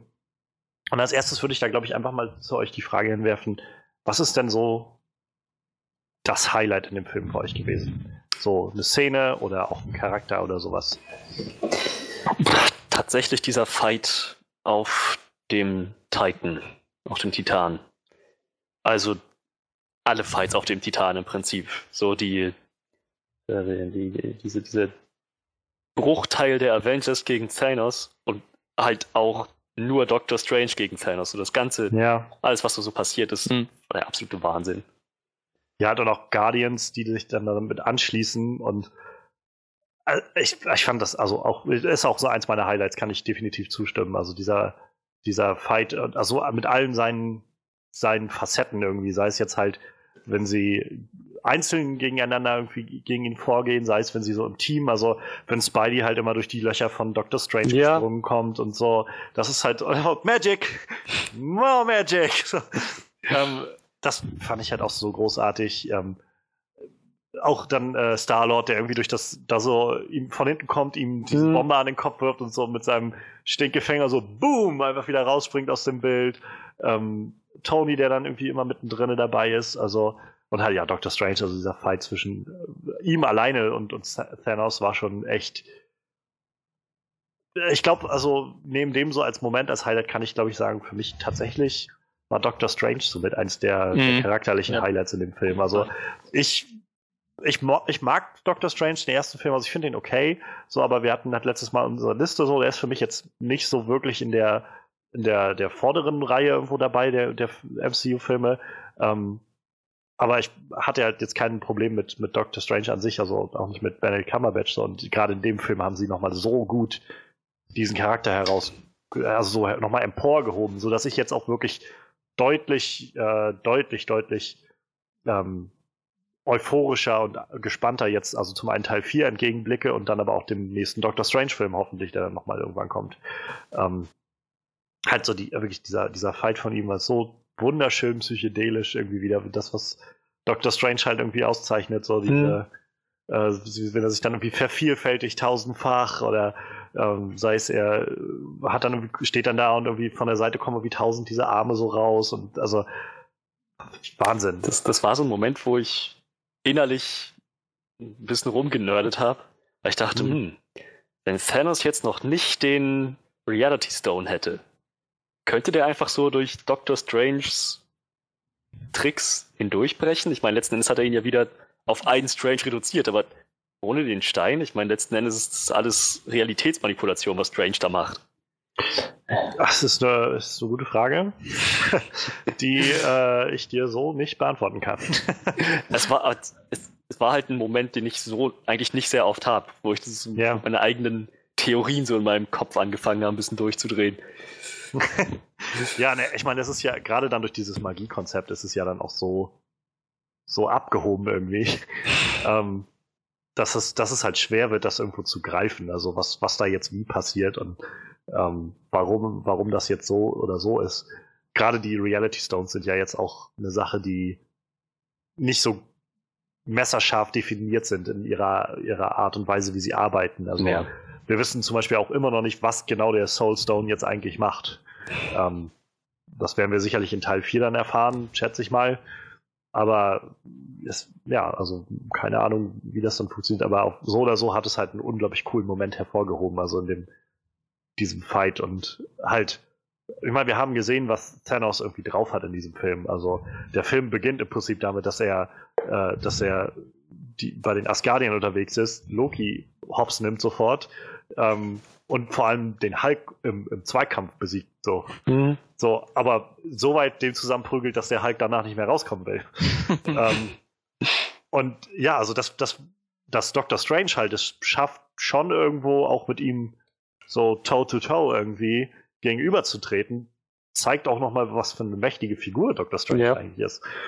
Und äh, ich meine, er war jetzt halt ohne seinen Timestone, weil er ihn ganz offensichtlich nicht benutzen wollte, um ihn nicht irgendwie ins, ins Zielfeld von Thanos zu bringen.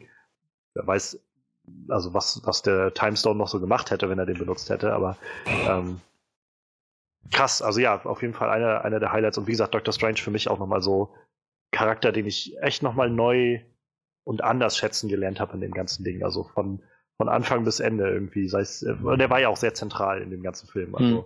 Ja, irgendwie so, während einige Charaktere halt immer so am Rand waren, wäre er doch irgendwie an vielen verschiedenen Set-Pieces irgendwie mitgewirkt und so durchgeführt. Und ich meine, er hat, äh, naja, er, er hat uns wahrscheinlich einen großen Hinweis darauf gegeben, was in Teil 4 passieren kann mit ganz offen, also es wird jetzt halt viel debattiert um den Moment, das, als er den Stein quasi aufgibt und gegen Tony Starks Leben eintauscht. Ja. Hm. Ähm, alles, was wir da vorher wissen, man kann jetzt halt nur spekulieren, ist aber, dass er ganz offensichtlich 14 Millionen und 605 äh, Varianten der Zukunft gesehen hat und nur in einer einzigen sie gewinnen. Ähm, die, ja, die, die Lösung liegt nahe, dass Tony Stark sehr essentiell ist dafür, dass sie mhm. gewinnen. Und vielleicht das halt vorprogrammiert ist, dass, dass Thanos die, diese Schlacht sozusagen gewinnt in Infinity War. Auch ein ziemlich krasses Opfer, das Strange eingegangen ist. Ich meine, ja. wenn das tatsächlich so gewesen ist, dass er die Konsequenzen von diesem Moment wusste, dann wusste er auch, dass er aufhören wird zu existieren. Ja. Oh, did he? Wir, wir, wissen, wir wissen halt nicht, was. Also es gibt halt wieder die Theorie, dass, dass die ganzen Leute, die sich aufgelöst haben, jetzt halt im Time, äh, im, im Soulstone gefangen sind oder so. Weshalb wir halt noch keine Erklärung hatten, was der Soulstone eigentlich macht. Aber vorerst müssen wir davon ausgehen, dass sie aufgehört haben zu existieren, ja. Mhm. Und auch das fand ich war wieder so. Also generell, die Schauspieler sind durch die Bank weg, finde ich, gut gewesen in diesem Film. Also generell, es, es zahlt sich so aus, was, Mar äh, was, was, was Marvel für einen Wert auf Casting gelegt hat, so insgesamt. Ja. Sei es halt, also vor allem, wie gesagt, Benedict Cumberbatch in der Rolle von, von Doctor Strange, äh, sei es eigentlich durch die Bank weg, sei es Tony Stark, also Robert Downey Jr. ist wieder in dieser Rolle auch nochmal so, dass ich dass ich auch wieder so, also sie haben ihm schon wieder so eine sehr zentrale Rolle gegeben, wie er irgendwie in den Iron Man-Filmen auch war und auch in dem ersten Avengers-Film noch mehr und ähm, naja, und es hat wieder so eine neue Facette irgendwie an ihm hervorgehoben, ihn wieder nochmal neu dargestellt und gerade in diesem Film hatte er ja dann die Möglichkeit nochmal mit, gerade dann mit Benedict Cumberbatch zu interagieren, also mit, mit Doctor Strange, mit Chris Pratt zu interagieren, der auch so großartig gecastet ist. Ich habe so einen Respekt vor Chris Hemsworth bekommen, immer wieder.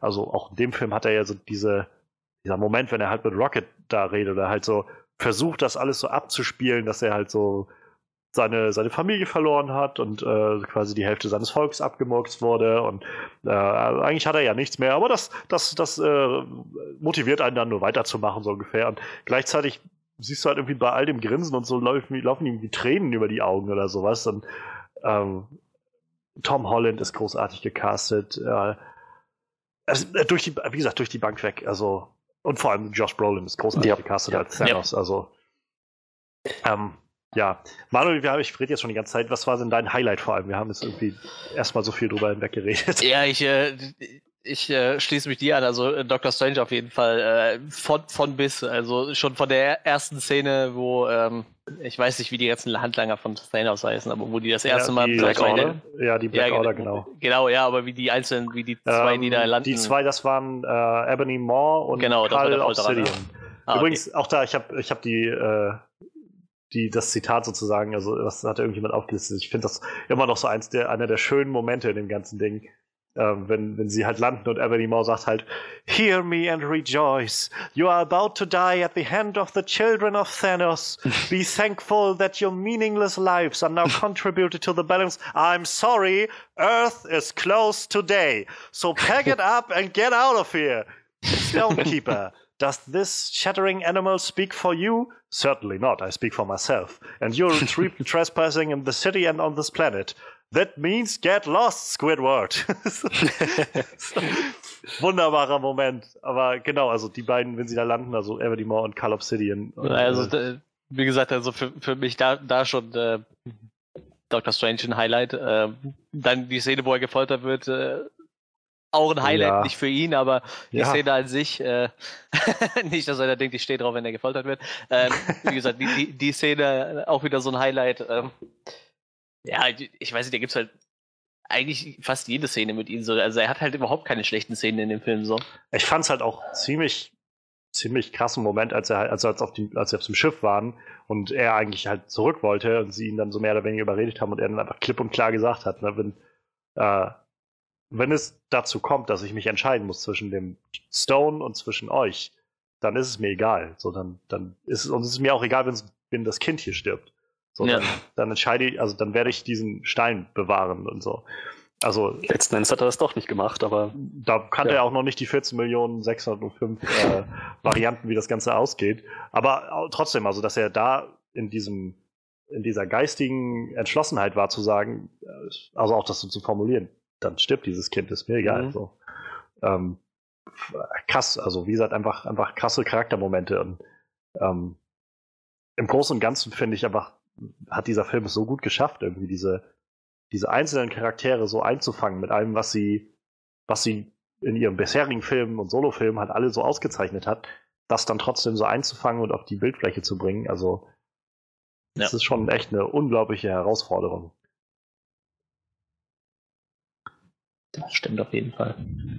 Ähm, das ist total schwierig, einfach die Frage zu stellen, was einem am besten gefallen. hat. Also wäre jetzt einfacher, wenn du mich fragen würdest, was mir nicht gefallen hätte, weil das ist ziemlich wenig so. Das kann ich relativ leicht, leicht aufzählen. So. Also, aber was fand ich denn? Ja, da waren so viele gute Szenen in dem Film. Ähm, also, tatsächlich ist direkt am Anfang jemand gestorben. Das hat mich ziemlich überrascht, äh, weil ich den Charakter einfach nicht mehr auf dem Zettel hatte. So. Äh, auch wenn Tode immer traurig sind, aber ich fand, äh, also die ganze Heimdall-Szene war halt irgendwie traurig, auch wenn er nicht viel gemacht hat, so, aber als er da so lag ja. und dann noch abgestochen wird, das war echt traurig. Generell, also ich finde, als Einstieg für den Film war das ziemlich gut. Also ja, da, da quasi auf diesem Schiff zu landen, gerade in diesem Moment, wenn halt, äh, wenn da quasi schon alles abgeschlachtet wird, ähm, auch da war es ja, glaube ich, so, dass Ebony Moore gerade auch so diese, diese Ansprache gehalten hat, so vom dass sie jetzt im Namen von Thanos äh, irgendwie sich glorreich, äh, glücklich schätzen können, einen glorreichen Tod zu sterben oder sowas. Und halt zu sehen, dass Thor halt völlig windelweich geprügelt wurde. Hm. Ähm, Loki dann, der dann mittendrin rumläuft. Auch da wieder so ein, so ein schöner Callback an den ersten, äh, an den ersten Avengers-Film mit, mit Loki, wenn er halt sagt dann äh, zu Thanos, so, nachdem er irgendwie mit ihm mehr oder weniger verhandelt hat, so ein bisschen wie dann, well, for one thing, I'm not an Asgardian, and for another, we have a Hulk. Und dann halt Hulk rauskommt. Aber halt auch da, so von Anfang an zu etablieren, was für eine, für eine Naturgewalt Thanos halt ist. Also, also ich habe gemerkt, das war so der erste Moment, wo ich so im, im Sessel saß, im, im, Stuhl im Kino und so richtig so, wow, das ist so ein richtiger schöner Comicbuch-Moment gerade, wenn jetzt so Hulk auf einmal auf Thanos losgeht. Und und halt dann auch Ebony Mouse so zu, zu Call Obsidian sagt irgendwie so, no, no, let him have his fun. und, und Thanos einfach so einen kurzen Moment irgendwie in die, in, in, uh, die Defensive geht und danach einfach so links, rechts anfängt auszuteilen, so bis der Hulk einfach auf dem Boden liegt. Und ja.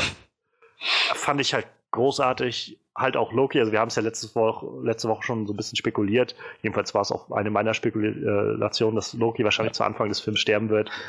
Ähm, und ich persönlich glaube auch, dass er wirklich jetzt tot ist. Ja. Ähm, auch das deutlich äh, intensiver dargestellt und, und mitnehmender dargestellt, als ich das tatsächlich erwartet hatte. Es war halt nicht einfach nur so ein, weiß ich, so ein, so ein Speer durch den Bauch und kurz so irgendwie, sondern hm. das war halt ziemlich gut zu sehen, wie irgendwie die Augen Blut unterlaufen wurden und irgendwie keine Luft mehr war und dann auch zu spüren, wie er einfach so mit der Hand dann das Genick von Loki bricht. Also das war schon ziemlich, ziemlich intensiv so und äh, das sage ich jetzt mal aus der Position von jemandem, der auch, also ich fand Loki okay, aber es war jetzt auch nie so einer meiner Lieblingscharaktere oder sowas in dem Universum. Trotzdem habe ich schon gedacht, meine Güte, meine Güte und ja, und ja, gerade halt im Kontext für Thor ist das halt ziemlich. Ja, ja, ja klar. Das alles mit anzusehen, also auf jeden Fall generell, ich mochte auch Thors Reise. Also der hat ja, sie haben im Prinzip so das gemacht, was er, was auch in äh, Age of Ultron so ein bisschen war, ihm halt so eine so eine Side Story gegeben, so ein bisschen, die er verfolgt. Nur dass die in dem Film finde ich deutlich mehr Sinn gemacht hat als in Age of Ultron, wo er halt losgeht und irgendwie in der, in der Höhle badet oder sowas, so, sondern hier irgendwie sich auf die Suche nachher macht, um oder auf die Reise macht, um sich diese, diese Stormbreaker-Axt zu äh, zu schmieden. Ähm, ich rate mal, Manu, du hast den Film wahrscheinlich auf Deutsch geguckt, oder? Ja. Äh, heißt sie dann Sturmbringer auf Deutsch? Ja, ja, genau, ist der Sturmbringer. Hm. Okay. ja. Irgendwie äh, finde ich das, weiß ich nicht. Stormbringer klingt wirklich, weiß ich nicht, klingt so, so mächtig irgendwie. Sturm, Sturmbringer klingt so ein bisschen, weiß ich nicht. Sieht nach schlechtem Wetter aus, ne? Das bringt ja, Sturm. Ja, so ein bisschen. ähm, ja, aber auch, also halt da, was sie, was sie für Thor so bereitgehalten haben, sie haben halt ähm, so ein bisschen die Sachen, also sie haben halt so ein bisschen diesen Humor beibehalten, den er halt aus, aus Thor Ragnarök hatte. Und ich habe das Gefühl, aber gleichzeitig wieder so ein bisschen noch wenigstens diese, diese, ich sag mal, in Anführungszeichen Erhabenheit und göttliches Gehabe so aus den ersten zwei Filmen wieder so ein bisschen reingebracht. So die Art und Weise, wie er so mit, mit den Guardians dann interagiert und redet und ähm, fand ich, fand ich wieder sehr erfrischend und, und schön irgendwie. Und wie gesagt, auch gerade dieser emotionale Moment von ihm, wo er irgendwie ein bisschen seinen, so, so durchscheinen lässt, was ihn eigentlich gerade antreibt, nämlich, dass er eigentlich nichts mehr hat, so hm. äh, eigentlich versagt hat auf, auf ganzer Linie, also mit allem, was er versucht hat. Halt ja, im Endeffekt, äh, Asgard ist ja nun mal äh, ziemlich komplett weg, so, ne? Ja. Mhm. Ich meine, also Asgard ist alles, weg. Ja, also die Leute, ja. Es hat die Frage, also ich, ob, ob äh, Thanos halt alle getötet hat oder ob halt nur die Hälfte der Asgardia getötet wurde. Ähm, ja, gut, das kann man Weil er letztendlich wissen. ja nur die Hälfte tötet. Also ich ja, muss wer, den wer, Film halt einfach nochmal sehen, um halt auf solche Sachen zu achten. So kann sein, dass das in einem Nebensatz gesagt wurde oder auch nicht, ich weiß es nicht mehr. Aber ja, wir hatten ja noch mal kurz äh, drüber gesprochen. Da sind ja auch noch ein paar wichtige, relativ ja. interessante Charaktere aus äh, Tor 3 dabei. Ähm, die ja theoretisch auch auf dem Schiff sein müssten, aber ich glaube, das ja. hätte man erwähnt, wenn, wenn äh, Quark oder, oder die Wahrscheinlich schon, ja. Ne? Das Man muss dazu sagen, Thanos Mathematik geht nicht wirklich auf. Ich meine, er ist, er ist anfangs, wie Gamora es sagt, durch die Welt, durch das Universum gereist, Planet für Planet und hat da die Hälfte der Bevölkerung eigenhändig umgebracht, quasi Kriegsmaschinerie. Und jetzt quasi erst die jüngste Entwicklung sind die, die Soul Stones. Das Ding ist halt, wenn er schon die Hälfte der Bevölkerung auf diesem Planeten ausgelöscht hat, jetzt nochmal mit dem Fingerschnitt und nochmal die Hälfte auslöscht, hat er im Prinzip auf manchen Planeten drei Viertel der Bevölkerung ausgelöscht. Naja, wer weiß, vielleicht sind die ja jetzt safe. Also die Frage ist halt, ich, ich weiß halt, das ist halt, ich habe keine Ahnung, wie dieser Infinity Gauntlet an sich funktioniert. So. ob du da, ob du da einfach so, weiß ich, wie, wie äh, bei diesem Lehm-Golem einfach so deinen Befehl reingibst und egal was dann draufsteht, so macht das Ding das dann auch. Oder ob er halt quasi einfach daran denkt, okay, ich will jetzt einfach, dass die Völker, die jetzt quasi noch nicht halbiert worden sind, jetzt halbiert werden oder sowas. Ja, okay. Keine Ahnung, also wer weiß. Ja, ich habe mir auch, ein bisschen erhofft, dass, ja, ja, klar, äh, ich habe mir ein bisschen erhofft, dass, dass Peter Dinklage's Charakter da noch ein bisschen mehr Licht reinbringt, so, weil er hat das Ding ja nun mal gemacht, aber er hat ja auch nicht erwähnt, was damit alles möglich ist. So. Ich meine, wir wissen ja auch eigentlich überhaupt nicht, was mit diesen Steinen noch alles möglich ist. Ne? Ich meine, klar, wir wissen zwar, was jetzt jeder Stein, was so seine Grundfunktion ist, aber inwieweit sich das auslegen lässt, weiß ja auch kein Schwein. Ja. Äh, ich meine, es ist ja immer noch alles möglich. Und irgendwie, äh, sind wir mal ehrlich, müssten ja die letzten zehn Minuten auch wieder rückgängig gemacht werden von diesem Film. Und äh, ja. wie, wie, wie das passiert, weiß halt auch noch kein Schwein. Das hat nur wahrscheinlich irgendwas mit Captain Marvel zu tun, aber was die halt kann, weiß ich halt auch noch nicht. Wahrscheinlich, ja. Und vielleicht auch noch Hawkeye und Ant-Man and the Wasp. Ja, genau, genau. Ja, auf jeden Fall. Ja, Hawkeye mit Sicherheit. Jawohl. Okay, Ant-Man mit Sicherheit. Ja, super, auf jeden Fall Ant-Man auch. Ja, gut, die sind halt auch. Die haben ja noch so einen relativ hohen Technologievorteil, ne? Die sind ja, ja. Sind vielleicht auch noch ein bisschen bewandert, ne? Da kann natürlich auch was möglich sein. Und wie gesagt, was, was Captain Marvel kann, das ist so ein Charakter, der ist mir vollkommen äh, neu, mehr oder weniger. Also ich kenne den Charakter auch schon lange, aber ich habe noch nie was dazu gelesen. Dito, Dito, Dito aber das, gerade das finde ich jetzt auch irgendwie ziemlich spannend, muss ich sagen. Also ich habe halt wieder so ein bisschen das Gefühl gehabt, als die Endcredit-Scene lief und halt so das Easter Egg für Captain Marvel dann rausgehauen wurde am Schluss. Ähm, das war halt schon, wo ich so gedacht habe, es fühlt sich für mich gerade so ein bisschen an wie nach dem ersten Avengers-Film. Als ich den im Kino gesehen habe und dann diese After-Credit-Szene lief, ich hatte keine Ahnung, wer Thanos ist. Ja. So, ich habe halt den Typen also gesehen, dass so, es ist okay, muss ich jetzt mal nachher zu Hause gucken, ja. wer das sein soll. So. Und äh, ich habe jetzt schon erkannt, dass es Captain Marvel sein soll, aber ich habe halt trotzdem keine Ahnung, was, was die eigentlich macht, so wirklich, was die kann. Ich weiß halt nur, dass die, der Charakter soll wohl sehr, sehr mächtig sein, also auch im Marvel-Universum so und mhm. in den Comics so ein ziemlich mächtiger Charakter sein. Ähm, ich bin, ich bin sehr gespannt. Also damit, das ist schon wieder so unglaublich cleveres Marketing, halt so deinen Film enden zu lassen. Und bevor du quasi den nächsten Film machst, kommt jetzt erstmal noch die Vorgeschichte zu dem Helden, der ganz offensichtlich sehr wertvoll wird für das Ganze. Also, also das ist äh, ziemlich cleveres Marketing. ja, also ich ich finde auch generell von den von den Momenten her so ähm, einer meiner absoluten Lieblingsmomente in dem ganzen Ding ist, ähm, wenn wenn Thor sein, seine Stormbreaker-Axt fertig gemacht hat und auf, äh, auf, auf in Wakanda landet. Ähm, ich finde, das ist so ein großartiger Moment. Äh, erinnert so ein bisschen an, an den Moment in Herr der Ringe, die Rückkehr des Königs, wenn, wenn die Schlacht vor Minas Tirith tobt und halt dann Aragorn, äh, Gimli und Legolas mit dieser Geisterarmee auf einmal noch zur Rettung kommen, so ungefähr. Ähm, ich fand das so großartig und halt auch diesen, diesen Moment, wenn dann halt äh, Bruce das sieht und meint dann halt, oh my God, you guys are so screwed. Herrlich. Also ähm, einer meiner, also wirklich der Momente, die sich mir sehr eingebrannt haben. Aber wenn, wenn ich echt bin, der ganze Film ist halt voll mit solchen Momenten, weil dieser Film im Großen und Ganzen eigentlich, also für mein Empfinden so Payoff ist und, und ja. für das Ganze, was die letzten zehn Jahre gemacht wurde. Also es wird nicht viel Zeit darauf verschwendet, ähm, die Charaktere groß vorzustellen oder sowas. Es wird nicht viel Zeit darauf vor, äh, aus, aufgewandt, noch groß äh, Set Pieces so, so äh, zu etablieren, die schon bekannt sind. Also es wird jetzt nicht groß darauf eingegangen, was ist jetzt auf einmal das äh, hier das die, die Bleecker Street, in, wo Doctor Strange ist irgendwie oder so im Sanctum Sanctorum. Das muss nicht aufgeklärt werden oder sowas, sondern es wird halt schon so ein Stück weit vorausgesetzt, dass du es alles gesehen hast halt wirklich wie so ein Season-Finale von Game of Thrones irgendwie, so fühlte sich das für mich an.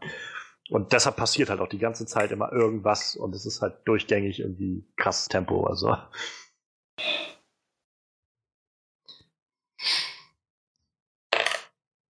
Möchtet ihr noch was äh, einwerfen, bevor ich jetzt, jetzt mir, mir fängt an, haben hab wir da schon drüber geredet? Ähm, der Du, nee, hast du das mal bei den Trailer gesagt, dass du glaubst, dass im Hulkbuster nicht Tony Stark steckt?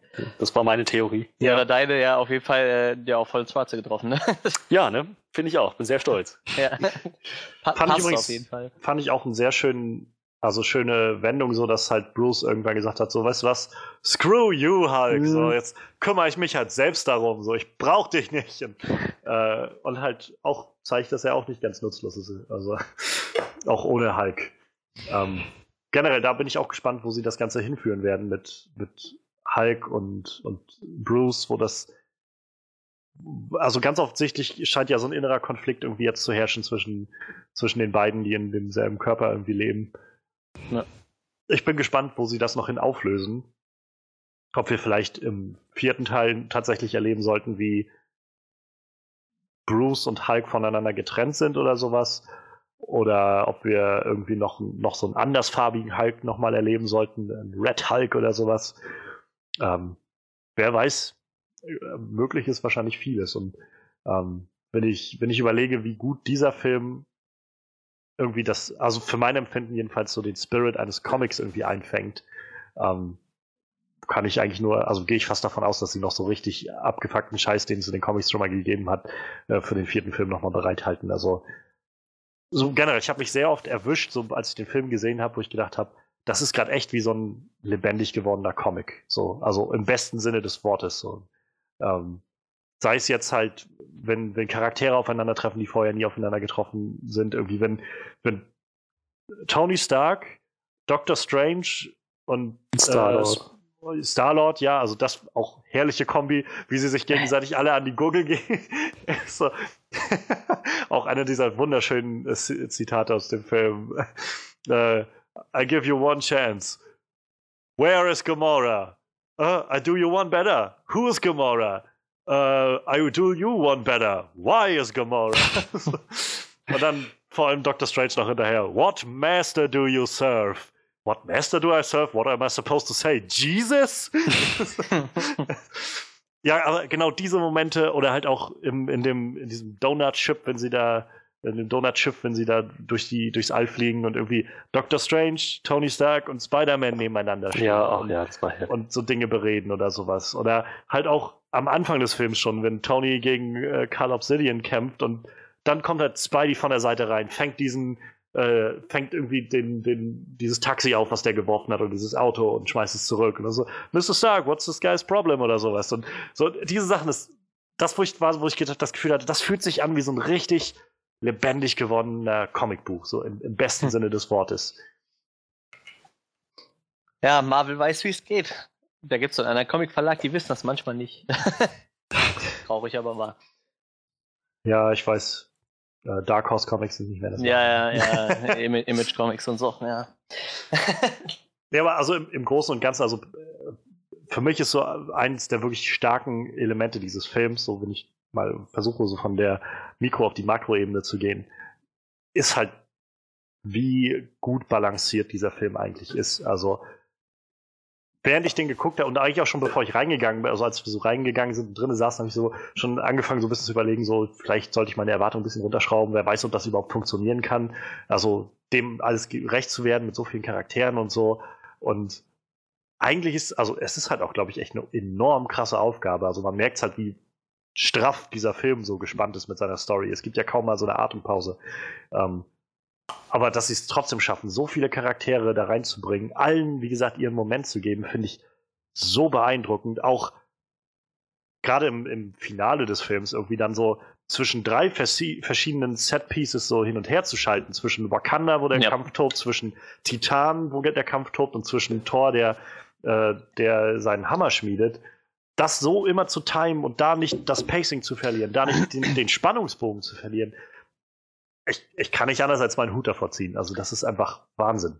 Ja, das Interessante ist ja dadurch, wirkt das auch nicht so überladen, weil du, man muss ja mal überlegen, wie viele Charaktere wir da jetzt drin haben, ne? Ja. Aber dadurch, dass sie es halt so ein Stück weit aufgeteilt haben, wirkt es halt auch nicht so, du wirst halt nicht die ganze Zeit so überschlagen. Klar, Ja. da passiert halt überall ziemlich viel, aber du hast halt echt einen großen Teil auf, auf dem Titan sitzen, dann hast du halt ein paar Leute mit Tor unterwegs, das sind ja eigentlich nur drei dann, aber und äh, halt den Rest auf Wakanda und ein paar sind halt noch gar nicht dabei. Äh, Das vielleicht auch dann äh, wie gesagt, ganz bisschen einfacher, das alles so zu, ja. zu, zu, zu managen irgendwie, ne? Und dass du nicht die ganze Zeit das Gefühl hast. Und irgendwie klappt es ja auch, dass sie jedem genug Platz einräumen in dem Film so, ne? Also hast du ja nicht das Gefühl, dass irgendwer hinten ansteht. Klar, vielleicht jetzt so ein Falcon hat jetzt vielleicht nicht den dicksten Auftritt irgendwie, aber im Endeffekt hast du halt nie das Gefühl, dass irgendwer hinten anstehen muss. Ja, also ich glaube halt generell, die Leute, die jetzt halt noch nicht so viel zu tun hatten oder halt gar nicht dabei waren, werden halt dann in Teil 4 quasi zum großen Abschluss der ganzen ja. Reihe dann nochmal eine zentralere Rolle spielen. Ähm, da warte ich jetzt auch, glaube ich, erstmal Teil 4 ab, bevor ich dann das nochmal so komplett bewerte. Aber ja. so insgesamt bin ich halt. Ich, ich, wir haben es letztes Mal gemerkt, ich bin halt schon recht großer Captain America-Fan auch. Ähm, ich hätte gerne natürlich mehr auch irgendwie von ihm gesehen, aber die Momente, die er hatte, fand ich schon wirklich heraus, also wirklich, haben mich wirklich mitgenommen, sei es sein Auftritt, den er, den er dann da hingelegt hat, auch im Trailer schon so angeteasert wurde, wo er so aus dem Schatten rauskommt. Ähm, einer auch wieder dieser wundervollen Momente, die sich mir eingebrannt haben, ist, wenn sie, äh, wie die ganzen Wakandianer da stehen und dann diese, diesen Schutzschild aufmachen und äh, die alle rausströmen und die alle loslaufen und halt ganz vorne weg halt Black Panther und, und Steve Rogers beide nebeneinander halt alle anderen quasi deutlich überholen, weil sie halt die einzigen sind, die so schnell laufen können. Vielleicht so ein schöner Moment. Auch wieder wie aus so einem Comicbuch gerissen. Ähm, und natürlich, äh, This is my friend, Tree. I am Groot. I am Steve Rogers. Aber halt auch so, mit, mit, mit Nachdruck. So, ja, I am Steve Rogers. Das ist so. Verstehst so, du mich? Genau das, was, was Steve Rogers irgendwie auch so, so ganz ehrlich, irgendwie ohne groß was dahinter zu denken, einfach so, so direkt heraus und äh, genau das finde also ich habe so Respekt davor, dass sie das immer einfangen können, diese, diesen Spirit dieser Charaktere.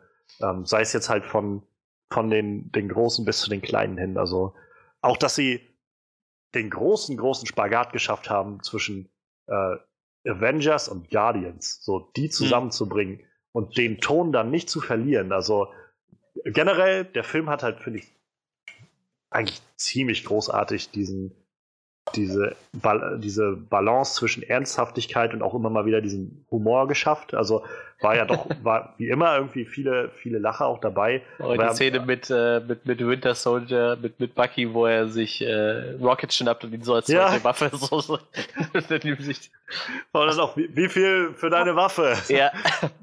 äh, wirst nicht verkaufen. Und der Arm? ich krieg den Arm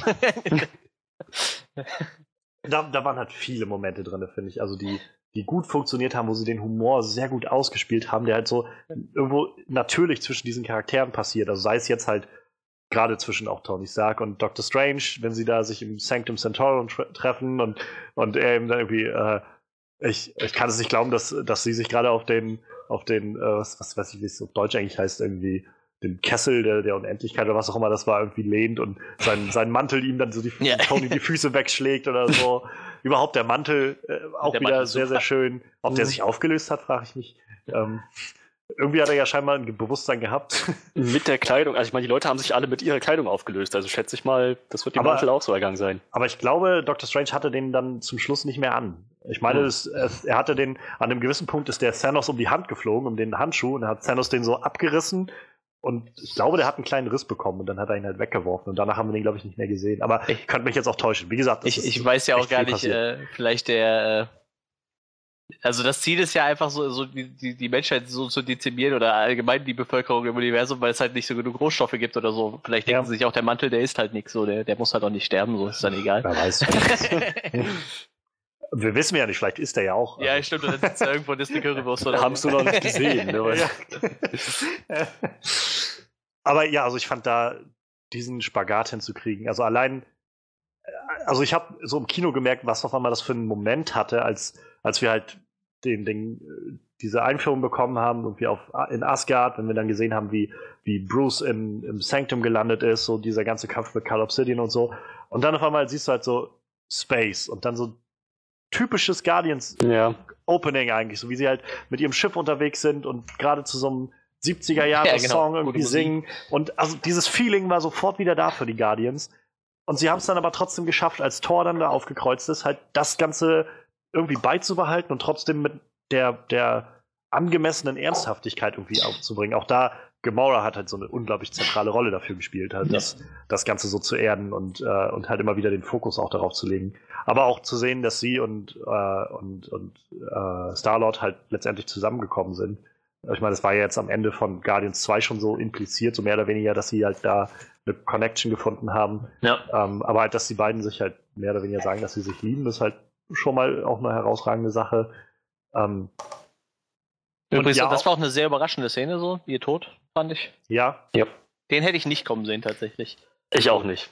Äh, auch Johannes, du hattest Nebula spekuliert, ne? Glaube ich. ja, mal genau. Ich hatte so überlegt, ob das Nebula vielleicht sein könnte, die ja auch überlebt hat jetzt und ähm, mit Tony Stark momentan auf Titan sitzt. Also auch da mal schauen, was sie für lustige Pairings und so äh, Verbindungen so zusammenkriegen für den nächsten Film. Aber ja, also diese Szene wie. Also generell fangen wir vielleicht ein Stück vorher an. Sie haben Red Skull zurückgebracht für, für Ja, das, ja. so einen kurzen Moment fand ich, das finde ich halt so schön an der ganzen Sache, also an diesem Film, wo ich wieder merke, das Ganze ist halt dieses, dieses Season-Finale von, von zehn Jahren, weil, weil sie halt so viele, sei es jetzt Referenzen wie halt We Have a Hulk oder sowas, aber halt auch Plotpunkt wie alle haben sich gefragt, was ist mit Red Skull eigentlich passiert? Ist der gestorben oder ist der einfach ja, nur ja, ja. verschwunden. Ich meine, wurde irgendwie in den Tesseract gesaugt oder sowas. Und dass sie das jetzt wieder aufgreifen und sagen, okay, pass auf, wir haben dann einen Punkt für gefunden, wo wir ihn einsetzen können, wo das Sinn macht und wo wir irgendwie diesen, diesen Faden nochmal zu Ende spinnen können, fand ich, fand ich sehr gut. Und ich, ich habe halt gemerkt, ich saß im Kino und in dem Moment, wo er halt so ankam und ich habe erst gedacht, es wird irgendwie so ein, so ein Wächtergeist halt irgendwie sowas sein, vielleicht auch so eine Art von dieser Lady Death oder sowas, so, so, so eine Anleihe, so eine Referenz daran oder sowas. Und als er dann so aus dem Schatten rauskam, ich so, scheiße, das ist Red Skull. Ha, geil. Irgendwie so, es, die haben sie wieder zurückgebracht. So. Und, ähm, und halt, ja, also wie die Szene dann weiterging, also ähm, für mich eigentlich auch mit einer der, der emotionalen Kernmomente in dem Film. Also ähm, zu sehen, wie halt, wie Gamora da quasi geopfert wird, aber auch in dem Moment zu sehen, was dazwischen ihr und Thanos passiert und ähm, zu sehen, also sowohl der Moment zu sehen, wo dass, dass Thanos nicht davon angetrieben ist, einfach von, von seinem grundlegenden Hass für alles so, sondern durchaus von dem, in seiner wahren Verstellung irgendwie dem, dem Gedanken, dass er, äh, dass er das Richtige tut und es, es macht sonst niemand anders. Er muss es halt machen. Und wenn das halt bedeutet, dass er quasi das einzige Wesen äh, opfern muss, das er liebt, dann, dann ist das so. Ähm, und halt Gamora auf der anderen Seite, von der wir jetzt während Guardians 1 und 2 irgendwie genug mitbekommen haben, dass sie halt Thanos irgendwie abgrundtief hasst nach allem, was er ihr angetan hat und all, auch Nebula angetan hat und so. Ähm, in dem Moment zu realisieren, dass, dass er sie gar nicht hasst, sondern sie tatsächlich irgendwie auf so eine ganz Mhm. wahnsinnige Art und Weise liebt. Und das halt das Letzte ist, was sie erlebt, bevor sie quasi stirbt. Also, das fand ich ein sehr, sehr emotionaler Moment und wieder dazu beigetragen, dass Thanos echt zu einem ziemlich guten Charakter geworden ist, auch in dem Film. Ja, ich, hatte, was, wir, wir, ich hatte heute Morgen mit Freddy so eine Diskussion darüber, dass äh, so Wa- Wahnsinnige, Wahnsinnige glauben prinzipiell immer, dass sie das Richtige tun, ne? Hm. So das eigentlich macht so. gute Villains ja auch meistens aus. Ja, also Thanos ist ja eigentlich, äh, ist ja eigentlich voll davon überzeugt, dass das, was er tut, gut ist. Und wenn du ihm so lang genug zuhörst, dann denkst du auch so, vielleicht hat er ja gar nicht so es, recht. So. es Ich- steckt schon eine gewisse Logik dahinter. ja, eben. Ich meine, ist jetzt vielleicht nicht das Richtige, einfach mal die Hälfte auszurotten, aber prinzipiell, wa- wahrscheinlich hat er recht. So. Ja. Nicht unbedingt, würde ich so nicht sehen. Ich meine, er, er denkt auf einer kosmischen Ebene. Er sagt so, Ja, ja, klar. die Ressourcen im Universum sind begrenzt und das Leben breitet sich unkontrollierbar aus. Das ist richtig, allerdings die Ressourcen des Universums auf eine Art und Weise begrenzt, die immer noch etliche Milliarden Zivilisationen auf ewig ernähren könnte. Also ähm, das, ähm, man kann das wirklich, glaube ich, nur so auf einer planetaren Ebene denken, dass das Leben irgendwie ständig sich selbst irgendwie Naja. einstellt. Aber naja. Ähm, an, Ich sich, glaub- an sich ist seine Motivation schon nachvollziehbar irgendwo. Gen genau, ich glaube, das war halt der Punkt. Also es, geht ja, glaube ich, auch nicht darum, dass so, dass so wirklich gesagt wird, okay, er ist der Einzige, der wirklich verstanden hat, wie das funktioniert, sondern er glaubt halt, dass er der Einzige ist, der das Ganze Ja.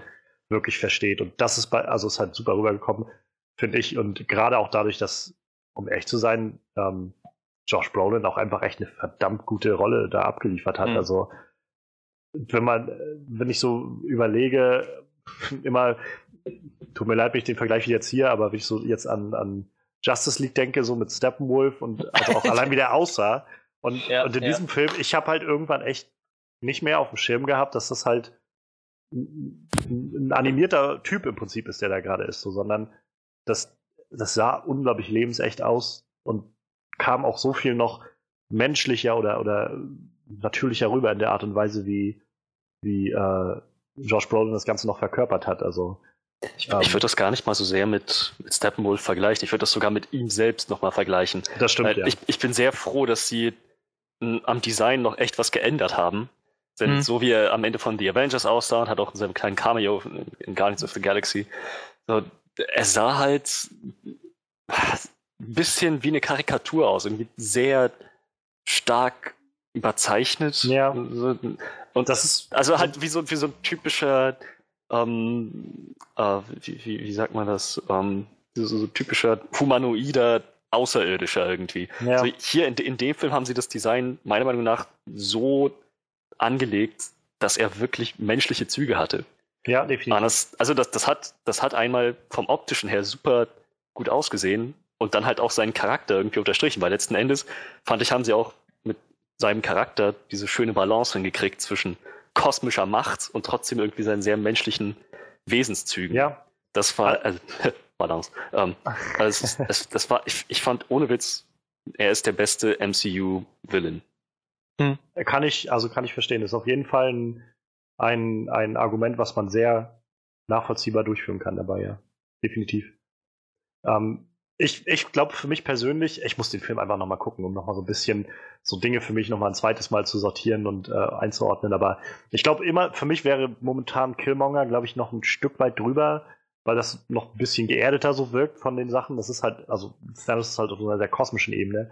Was aber dem keinen Abriss tut, dass es einfach unglaublich, unglaublich vielschichtig ist, was er da, also was sie da mit dem Charakter gemacht haben. Und also überhaupt, lasst uns vielleicht einfach mal darüber reden, dass sie ganz offensichtlich sich dafür entschieden haben, den Fokus des Films halt auf ihn zu lenken. Also hm. nicht nur mit der Screentime, ich glaube, er dürfte der Charakter sein, der die meiste Screentime in dem ganzen Film hat, ähm, aber vor allem halt auch im ganzen Storyrahmen. Also er ist derjenige, der im Prinzip eine, eine, eine, charakterliche Reise durchmacht in diesem ganzen Film, der wie so ein Hauptcharakter sich im Prinzip verhält. Und der Film stellt es auch so dar. Also ich meine, wir fangen mit ihm an, wie er halt auf äh, dem, auf, auf dem Asgardia-Schiff ist.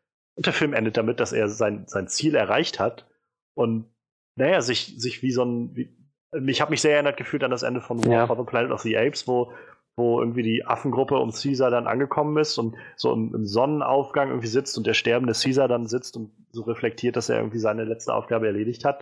Ähm, und genau so ein Gefühl hatte ich halt mit ihm. Also wie er, wie er sich dann auf diesen Planeten setzt. Ich, ich rate mal, es wird dann der Planet sein, der Gamoras, also hätte ich jetzt so geschätzt, dass das Gamoras Heimatplanet ist, wo er halt noch meinte, dass heutzutage halt das Paradies auf Erden ist, so ungefähr.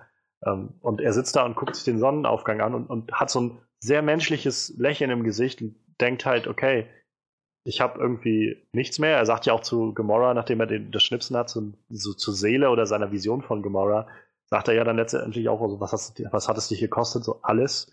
Ähm, und trotzdem sitzt er und denkt so, es war das Richtige, was ich gemacht habe und ich habe es geschafft. So. Und also Wahnsinn. Ich meine, wie oft haben wir davon geredet, dass man irgendwie mal so einen Film aus der Perspektive eines Bösen irgendwie machen mhm. müsste. Mhm. Und dass sie sich entscheiden, genau das halt mit einem der großen Aufeinandertreffen der, der Helden alles zu machen. Also, das ist, das ist Wahnsinn, wie gesagt. Und da dann mit eingespielt hat das Ende für die ganzen Helden, die wir jetzt gesehen haben. Also, mir war natürlich bewusst, als ich das gesehen habe, so spätestens nachdem, äh, nachdem T'Challa sich aufgelöst hat, dass sie das irgendwie wieder rückgängig machen ja, werden, ja. So, ohne Frage. Aber das hat für mich tatsächlich dem, der Gewichtigkeit dieses Moments nicht wirklich was genommen. Also, hm. ich meine, ich war davor auch schon einfach dieser ganze Kampf zwischen, ähm, zwischen dem ähm, letzten Black Order-Typen und Vision und, äh, den, und Cap und so, und während äh, Scarlet Witch dann im Prinzip Vision den Stein äh, kaputt gemacht hat, so das war schon für mich emotional genug mit anzusehen. Also ich habe tatsächlich sehr mitempfunden damit und also mich sehr mitgenommen gefühlt dadurch durch die Vorstellung, dass sie halt ihren ihren sehr wieder sehr poetisch irgendwie ihren Liebsten umbringen muss, irgendwie die einzige Person, die sie da irgendwie hat und er auch so ein einzigartiges Wesen ist, aber sie die einzige ist, die das kann und das macht und dann aber Thanos kommt, das Ganze nochmal rückgängig macht und ihn einfach nochmal auf die brutalste Art und Weise gekillt, die man sich vorstellen kann und ihm einfach so diesen Stein aus dem Kopf reißt ähm, das hat mich schon mitgenommen gehabt, genug. Und dann halt zu sehen, wie, wie er dann schnipst halt und alle sich so nach und nach auflösen. Auch die Inszenierung dabei halt so ruhig. Es war ja eigentlich Stille dann Ja. immer. Also, einfach nur eine Stille, während du gesehen hast, wie, wie nach und nach sich die Leute aufgelöst haben. Und sowohl halt, dass ich sehe, wie, wie Figuren, die mir echt ans Herz gewachsen sind, sich auflösen. Also wir haben bis auf Groot halt alle Guardians verloren. Wir haben äh, Doctor Strange ist Ja. weg. Gut, doch auch. Äh, ich sag mal Groot, ich meine Rocket. Wir haben bis auf. Rocket, den meine ich. Wir haben bis auf Rocket alle äh, Guardians verloren. Doctor Strange ist weg. Wir haben äh, äh, Falcon verloren. Wir haben Bucky ist weg. Wir haben T'Challa, wie gesagt, verloren. Also Spider, Spider-Man Sehr ist weg. traurig, ja. Ja, das, das war auch ein sehr trauriger Moment. Oh, das, das hat mich auch echt so mitgenommen. Auch wieder so eine unglaublich krasse, so ein unglaublich krasser, erstmal vorläufiger Abschlusspunkt für die Geschichte, die Spidey bisher mitgemacht hat, mit, vor allem mit Tony Stark. Also äh, angefangen in Civil War, halt vor allem in, in Spider-Man Homecoming, dieses Verhältnis, was sie aufbauen, dieses sehr väterliche äh, Verhältnis. Und dass er jetzt da ist mit Tony und, und einfach nur ein ängstlicher Junge ist, der sagt, I don't wanna go, I don't wanna go. Auch da, Tom Holland ist so großartig in dieser Rolle. Mhm. Und äh, halt zum einen das zu sehen, also gerade auch, wie du schon weißt, Manuel, also das hat mich mitgenommen, Peter Parker so zu sehen und zu Ja. sehen, wie diesen Charakteren an- das geschieht. Aber halt auch den anderen zuzusehen, die, die halt da sind, die bleiben, die das mit ansehen müssen, das hat mich auch nochmal ordentlich mitgenommen. Also Okoye zu sehen, die irgendwie vor, vor ihren Augen irgendwie T'Challa verliert so und, und mit Panik irgendwie gerät. Ähm, Rocket, der zum zweiten Mal jetzt mit ansehen muss, wie Groot stirbt. Ja. Ähm, halt auch Tony, der irgendwie noch in, in äh, Spider-Man Homecoming noch sagt, so von wegen, ähm, und wenn dir was passiert, dann, dann geht das auf meine Kappe so ungefähr. Genau das passiert jetzt irgendwie. Und äh, also mich hat das einfach emotional echt wahnsinnig mitgenommen, diese ganze, dieser ganze Abschluss. Und ich habe viel gelesen, also ich glaube, viele Leute stimmen damit überein, aber es gibt auch einige, die halt so sagen, ja, aber man weiß ja, dass sie wiederkommen. So, natürlich weiß ich, dass sie wiederkommen. Aber wie gesagt, mir nimmt das jetzt nicht den Moment, dass, dass es einfach echt hart ist, mit das, also das mit anzusehen. Weil es eben nicht einfach ist, so ein, so ein einfacher Tod irgendwie, so ein, so ein oh, und er fällt tot um oder sowas oder wird irgendwie vage gehalten, sondern wir sehen irgendwie, wie wieder alle erwarten, sich alle auflösen und halt auch die Reaktion von Cap, der dann irgendwie zum Schluss etwas sagt, oh Gott. So, und diese Realisierung, dass sie einfach verloren haben und was gerade passiert ist. Also ich war danach echt so ein bisschen wie gelähmt so. Also schon die letzten 15 Minuten, irgendwie seit dieser Scarlet Witch äh, Vision Moment war, saß ich einfach wie gelähmt so im Sessel und war einfach nur so, mein Gott, was kommt jetzt noch, was kommt jetzt noch und mal ganz davon, aber so Seid ihr davon ausgegangen, dass es zu dem, zu dem Fingerschnipsen kommt oder habt ihr gedacht, es, es, äh, es endet mit Thor, der ihm den, die Axt in die Brust rammt? Ich bin schon davon ausgegangen, dass da noch was kommt. Das wäre das wär zu einfach gewesen. Ich bin fast davon ausgegangen, dass sie es schaffen, den letzten Stein kaputt zu machen. Weil ich habe mir so gedacht, spinnen wir das mal durch. Thanos kriegt halt alle Steine. Dann ist er ja quasi unbesiegbar, dann brauchst du halt auch keine Avengers mehr, die versuchen, gegen ihn zu kämpfen. So, das war halt so mein Gedanke. Irgendwie. Ja. Und er dachte so, wenn sie es jetzt schaffen, den letzten Stein kaputt zu machen, dann ist er zwar immer noch ziemlich unbesiegbar, aber halt nicht wirklich unbesiegbar, weil da gibt's halt nicht diesen Fingerschnips zum Beispiel nicht. Ich dachte, okay, das schaffen die bestimmt und äh, opfern halt noch Vision und dann dachte ich mir, da wird er, äh, Thanos wird dann erstmal abhauen, weil sein Plan ja erstmal vorüber ist und dann geht's danach halt irgendwann weiter so. Aber ich habe tatsächlich nicht damit gerechnet, dass er den Schnips dann noch durchzieht. So. Also ich habe es halt als, als, als Option äh, im Kopf gehabt, aber ich bin tatsächlich schon irgendwie davon ausgegangen, dass sie, dass sie sich eher auf das, ich in Anführungszeichen Happy End einlassen, halt Hm. mit dem nach dem harten Kampf das Ganze zu Ende zu bringen und dann, wenn nach dem Thanos tot ist, irgendwie vielleicht noch mal einen Twist zu machen. So, äh, ich habe jetzt, ich hatte so gedacht in die Richtung wie bei Supernatural macht das ganz, ganz häufig bei ihren Staffeln, dass sie irgendwie ein, ein Hauptproblem haben, was sie über eine Staffel bearbeiten, im Staffelfinale das Problem lösen und dabei aber halt auch wenn man noch ein viel größeres Problem erzeugen, was dann in der nächsten Staffel bearbeitet Ja, ja. wird. So. Sowas in der Art hatte ich eigentlich erwartet, so dass es irgendwie darauf hinausläuft, sie werden dann wohl Thanos jetzt besiegen, so nachdem das irgendwie so ein, so ein, so ein harter Kampf darum war, irgendwie mit ihm ähm, erst den Stein zu zerstören und dann halt das wieder rückgängig zu machen und dann halt ihn doch mit der Axt zu besiegen, die Thanos, äh, die, die Thor halt äh, hergestellt hat in dem Film. Auch so schön, dass das Groots Arm irgendwie jetzt der, der Griff für, für Stormbreaker ist. Auch wieder, wie aus so einem Comic halt, das alles so zusammenzuführen. Ja, vor allem Groot hat eigentlich die ganze Zeit nichts gemacht, so. Aber dann auf einmal lässt er sein, mehr oder weniger sein Videospiel fallen und denkt so, okay, jetzt sollte ich vielleicht doch was machen. Ja, erst genau und der Moment. sich dann wo, quasi selber erstmal den Arm ab, so. Der Moment, wo der, wo der Teenage Groot re realisiert, okay, es, es wird Zeit irgendwie ja. wieder, wieder ein, ein, ein Baum zu sein und kein, kein Setzling. ähm, ja, also deshalb, ich, ich hatte es schon noch als, als Variante im Kopf, so dass sie da vielleicht hingehen, aber ich, ich lehnte mich in dem Moment dann doch eher, gerade nachdem Thor dann von oben noch kam mit der Axt, so eher in die Richtung, dass es jetzt wahrscheinlich dann doch zu Ende geht. Und ach, diese, diese Delivery irgendwie, wie, wie Thanos dann irgendwie so. Ja. Mhm. Should have gone for the head. So klack.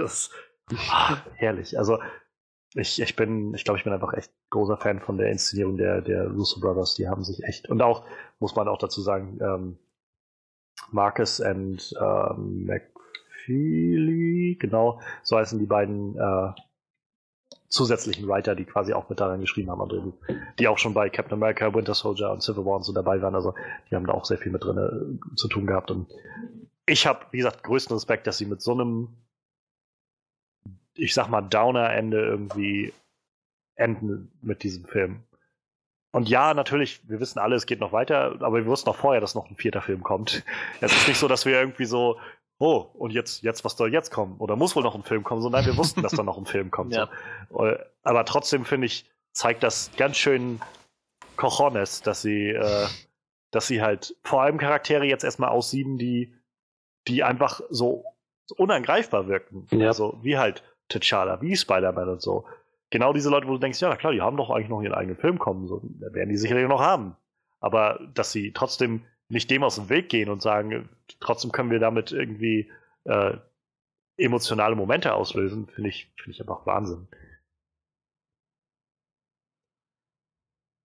Ich habe auch, ich habe mir auch die ganze Zeit gedacht, so, so nach dem Film, so, du musst ja irgendwas finden, was du auszusetzen hast. So. Und ich muss halt sagen, das ist mir in dem Film halt echt schwer gefallen. So.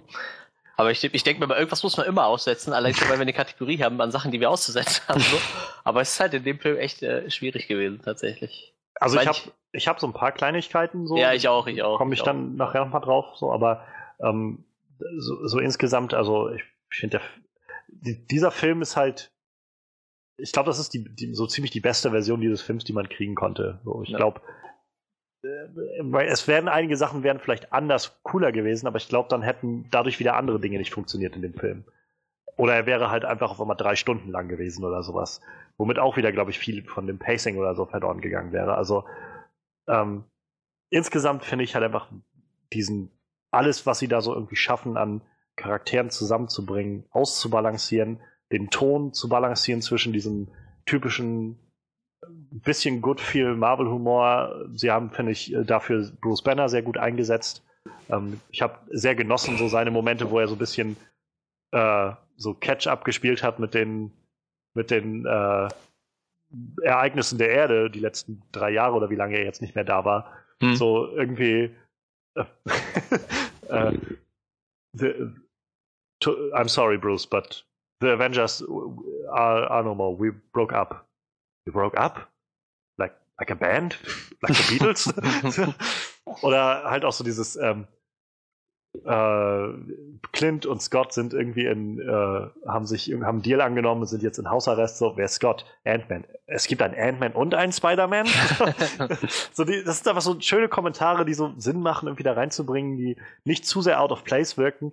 Was ja, ich hatte es letztes Mal so ein bisschen gesagt, mein Problem so ein bisschen mit äh, Age of Ultron ist, wo der ganze, wo diese äh, diese One-Liner und so, so ein bisschen sehr reingepresst wirken, habe ich halt das Gefühl, die, die kommen hier einfach sehr natürlich durch diese Interaktion der Charaktere. Und äh, das, das mochte ich halt sehr gerne. Also ähm, auch dieser wunderschöne Moment, wenn, wenn Scarlet Witch äh, aus äh, oben rauskommt aus dem, aus in Wakanda, aus den Dingens und in in die Schlacht eintritt und diese, diese riesigen Grabmaschinen wegfeuert, auch richtig awesome Moment, fand ich. Also wie die da so diese, dieser großen Dimension, die man dann so darüber gesehen hat, wie diese Riesenmaschinen so in die Erde eingeprallt sind und so Krater hinterlassen haben. Und dann Okoya irgendwie sagt, warum war sie die ganze Zeit da oben?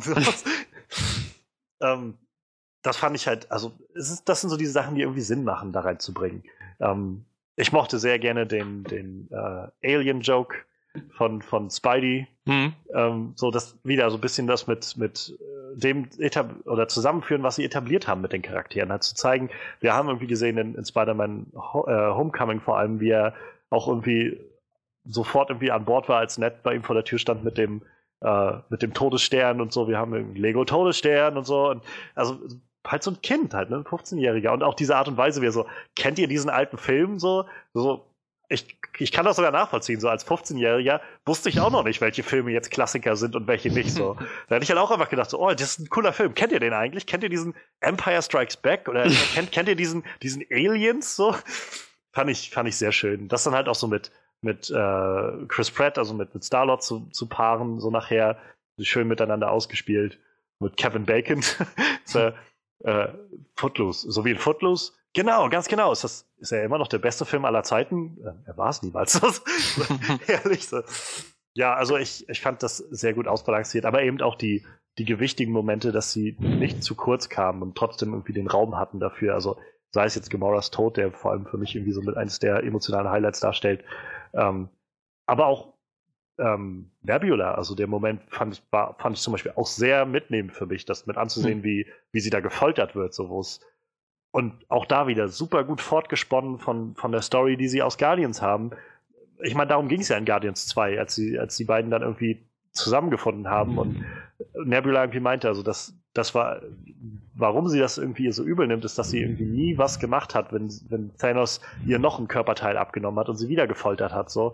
Ähm, dass sie das halt nicht, nicht nochmal machen konnte und nicht einfach daneben stehen konnte, um sich das anzugucken, was jetzt gerade mit, mit Nebula wieder passiert, also dass, dass sie da leidet und irgendwie wahrscheinlich nie sterben wird, so wie sie da jetzt auf, aufgebaut wurde, sondern einfach ewig gequält wird. So. Das, also konnte ich, konnte ich sehr gut nachvollziehen und äh, hat halt auch die richtige emotionale Tiefe für mich gehabt, so den Punch, den es dann, den es dann haben musste an dem Moment. Ähm, ja, ich, wie gesagt, ich mochte die, die Beziehung zwischen Scarlet Witch und, und Vision auch sehr gerne. Ich finde, mhm. die haben sie sehr schön quasi immer so in, in so als so eine Zeit neben Plotline in den vorherigen Filmen aufgebaut und auch jetzt mal zu sehen, was Scarlet Witch eigentlich so drauf hat. Also, das war ja das, was die äh, Russos auch immer wieder gesagt haben, so gerade bei Civil War war es so, ja, so langsam fängt sie halt an zu verstehen, was sie eigentlich so kann und so. Und in dem Film sehen wir jetzt ja noch, dass sie nochmal eine ordentliche Schippe draufgelegt hat, so an Fähigkeiten. Ähm, und ich muss sagen, also ich fand, ich mochte Ebony Moore sehr gerne von der Black Order. Also diese, ich hätte glaube ich gerne noch mehr von, den, von der restlichen Black Order gesehen, aber gerade eher, ich finde diese Art und Weise, so diese so ein bisschen religiöse Versessenheit, die er da irgendwie so an den Tag gelegt hat, ähm, auch wie er irgendwie am Anfang äh, Thor in den so in, in Metall irgendwie einkleidet. Das, da ist ja dann auch dieser Shot her, wo er dann seinen Finger vor den Mund legt, dass er eben dann den, den Mund schließt sozusagen mit Metall. Überhaupt, der scheint ja ziemlich, ziemlich mächtig zu sein, so psychedelischen Fähigkeiten und so, Psychokinese und, und was weiß ich, was er noch alles drauf hat. Ähm, ich frage mich, ob er tatsächlich tot ist. Wir haben halt gesehen, wie er rausgesaugt wurde. Das ist mhm. sowas, wo ich mich nicht wundern würde, wenn sie ihn nochmal irgendwie wiederbringen würden. Ähm, aber ich meine, der, der Hauptaugenmerk lag halt auf Thanos und der ist halt vor allem gut rübergekommen. Also ja, also ich bin, ich bin verdammt gespannt, wo das Ganze hinführen soll. Auf jeden Fall. Wie fandet ihr denn die After-Credit-Szene? Also, Sam Jackson schafft es überall zu fluchen, ne? Das ist egal, ob es ein Disney-Film ist oder wenn Sam Jackson sagt, ich will fluchen, dann sagt keiner nein. So. Dann sagt auch keiner bei Disney oder Marvel nein. So. Wenn der sagt, ich will jetzt Motherfucker ich, sagen, dann sagt er ganz, das einfach. Ich glaube ganz ehrlich, die Russos haben das damit reingeschrieben. Ich glaube, da hatten die Bock drauf, ihm jetzt wenigstens einmal im Marvel-Universum diese, diesen oh, wenn sie halt auch vor dem Fucker irgendwie abgebrochen haben, aber doch Motherfucker. ja, ich weiß gar nicht, in Deutschland haben sie es total verharmlos. Was sagt der denn da nochmal? Verdammte Scheiße? Ja, ja, irgendwie sowas halt, ne? Schockschwere Not. Da war es halt sehr verharmlos tatsächlich. Potsblitz. Aber ich fand es irgendwie sehr, also in dem Moment, wo wir gesehen haben, quasi, was auf der restlichen Welt passiert ist, damit, oder wenigstens zum Ausschnitt halt in New York oder wo sie da waren, ähm, zu sehen halt, wie auf einmal Helikopter runtergehen, Leute aus Autos verschwinden, so, habe ich auch gedacht, wow, das ist eigentlich wie so diese, diese, äh, wie heißt das, Rapture, dieser Moment, wenn in der. Die Entrückung. Ja, genau, in der Bibel, biblischen Vorstellung oder in einigen religiösen Vorstellungen, wenn sie die, die äh, Leute, die es irgendwie wert sind, in den Himmel aufsteigen und der Rest unten zurückbleibt. So, so oh. ich, ich gedacht, wow, das ist eigentlich, geht ziemlich in die Richtung, interessant. So. Und ja, also ich meine, Captain Marvel, ne? Also hm. das, das wird, wird echt spannend. Die muss den Tag retten. ja, wahrscheinlich. Ich, äh, auch sehr schön, dass sie ähm, Nick Fury halt so einen Pager gegeben haben dafür, um sie zu erreichen, weil ja. sie ja scheinbar aus den 90ern kommt irgendwie. Ja. Ich bin halt gespannt, wie sie das Ganze nachher wirklich auflösen, weil also mal, sie müssen ja hoffentlich irgendwie darauf eingehen, wie ähm, naja, warum Nick Fury den nicht schon vorher mal irgendwann benutzt hat, den Pager. so, es wäre jetzt ja nicht so äh, schwierig gewesen, glaube ja. ich. Einfach mal vorher, wenn, wenn irgendwie Ultron die Welt aufmischt oder halt die Chitauri kommen, einfach dann Captain Marvel anzupiepen, so, wenn, wenn er den Pager seit den 90ern hat. Ähm, aber ich, ich vertraue mal so ein bisschen drauf, dass sie da irgendwie schon eine Lösung drauf haben werden, die, die Sinn macht. Ja, aber schön, dass man Nick Fury nochmal gesehen hat. So. Der hat sich ja. ja doch ziemlich lang zurückgehalten. Muss man ja Definitiv, sagen. ja. Und auch da, ich denke mal, dass der nochmal eine größere Rolle spielen wird für den, für den nächsten Ich denke auch, das lässt er sich nicht nehmen, so, dass er da nochmal auftaucht. Generell, ich glaube fast, der nächste Film wird halt nochmal so nochmal so eine Ehrenrunde drehen, glaube ich, durch alle irgendwie. Also wir können ja mal, also bevor wir jetzt gleich vielleicht noch in die anderen Sachen gehen, ähm, am Schluss, nachdem die Leute sich aufgelöst haben, hm. bleiben von den Avengers eigentlich so ziemlich nur noch die übrig, die wir alle von, vom Anfang her quasi hatten. Also es ist quasi das ursprüngliche Avengers-Team, was jetzt noch übrig ist. So bis auf ein, zwei kleinere Leute wie, wie Rocket oder Nebula haben wir halt wirklich Cap, Natascha, Hawkeye ist wahrscheinlich noch irgendwo da draußen, äh, hm. Thor, Iron Man. Stimmt, und halt Hulk. Also und, ja. und das ist halt der Großteil eigentlich, der noch da ist. Das, das ist so deshalb mein Gedanke, dass ich, weshalb ich glaube fast, sie werden wohl wirklich mit dem nächsten Film nochmal so, so ein bisschen back to the roots irgendwie diese Charaktere zusammenbringen. Die werden nochmal zusammen irgendwie in die Schlacht ziehen und wahrscheinlich das dann irgendwie wieder rückgängig machen oder irgendwie umkehren oder was auch immer. Und äh, dabei werden dann, rate ich mal, die Leute sterben, von denen wir gedacht haben, dass sie sterben werden. Ja, das tippe ich auch. Das dass sie dann nochmal aussieben von halt Tony Stark, Captain America, Thor, also die Leute, deren Verträge jetzt auch durch sind, so langsam, ja, ja. dass sie die nochmal ausmischen und dann jetzt viele der Leute, die, glaube ich, jetzt sich aufgelöst haben, dass die sozusagen dann das neue Avengers-Team irgendwie bilden werden danach. Also, dass wir dann irgendwie so ein Avengers-Team um Doctor Strange, ähm, Captain Marvel wahrscheinlich T'Challa oder sowas haben könnten. Würde mich nicht wundern. Ja. Aber wer weiß, also ich meine, vielleicht gehen sie auch ganz andere Richtungen. Es kann halt irgendwie alles sein. Und das mag ich zum Beispiel auch gerade unglaublich gerne, dass dieser Film geendet ist, auf einem Punkt, wo ich nur sehr grob mir vorstellen kann, dass sie es irgendwie zurückmachen wollen, was da passiert ist, so zurückdrehen wollen. Aber ich habe keine Vorstellung, wie das eigentlich funktionieren soll. Also ich habe so ein bisschen das Gefühl, was ich bei The Last Jedi am Schluss hatte. So von hier an sind irgendwie viele Möglichkeiten offen, was zu machen. Und das finde ich gerade sehr schön, dass es nicht so sehr vorhersehbar ist, was jetzt kommt. Das könnte sonst äh, könnte dem letzten Film sonst noch mal äh, irgendwie entgegenwirken, wenn man das Gefühl hat, das ist alles sehr vorhersehbar. Ja. Ähm, ja. Letzte Sache, die ich noch sagen will, die mir gut gefallen hat. Ähm, generell, ich fand das CGI war bis auf wenige kleine Momente ziemlich herausragend gut. Also ja. visuell wirklich sehr, sehr beeindruckend sei es halt diese, die Welt von Titan, sei es halt Wakanda wieder oder sei es halt äh, das All überhaupt und, und die Art und Weise, wie so ein Neutronenstern da irgendwie wieder angemacht wird. Auch wieder so ein schöner Callback aus dem ersten Film, wo irgendwie etabliert wird, dass das Ganze, ähm, dass, dass Mjolnir in so einem sterbenden Stern geschmiedet wurde und sowas, dass sie das wieder aufgreifen und nochmal neu verarbeiten. Fand ich wieder sehr schön und alles das sieht halt, fand ich, sah sehr echt aus so. Ich glaube, die einzigen Szenen, wo ich so ein bisschen gedacht habe, hm, das wirkt gerade so ein bisschen so ein bisschen holprig, war ähm, so ein, zwei Mal, wenn man äh, wenn man den Hulkbuster gesehen hat und so äh, Mark Ruffalos Kopf oben, oben rausguckte, das wirkt ja, das stimmt, ja. aufgesetzt ja, irgendwie. Ähm, waren nur ein paar kleine Momente, aber es fiel mir dann doch ja, irgendwie Ja, in der Szene steht am Hintergrund, da habe ich das auch ja, gedacht, genau. das wirkt jetzt sehr, sehr komisch reingeschoppt irgendwie so. Aber ähm, wir haben immer Ta äh, Thanos so oft erwähnt, dass er so gut animiert ist. Ich, ich, bin aber echt immer wieder fasziniert, wie gut die eigentlich Rocket animiert haben. So. Ja. ja. Du hast ja echt das Gefühl, das ist so ein, so ein sprechender Waschbär. So ein echter sprechender Waschbär. Ein Sweet Rabbit, so, so ein Ja, Hase. ja, genau, ein kleiner Hase. Ja. haben sie im Deutschen auch gesagt. The Rabbit is right.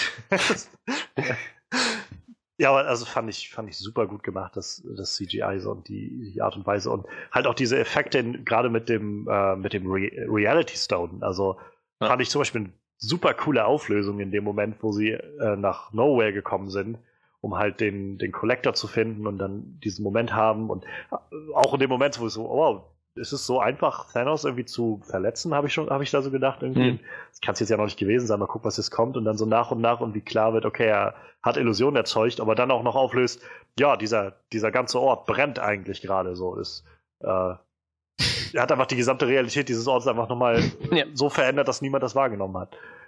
Ähm, ja, fand ich, fand ich ziemlich krass, also, ähm, ziemlich krass gut umgesetzt. Also, wie gesagt, gefiel mir sehr gut und also sie haben viel Potenzial halt immer ausgeschöpft an diesen Momenten, wo man es hätte ausschöpfen können.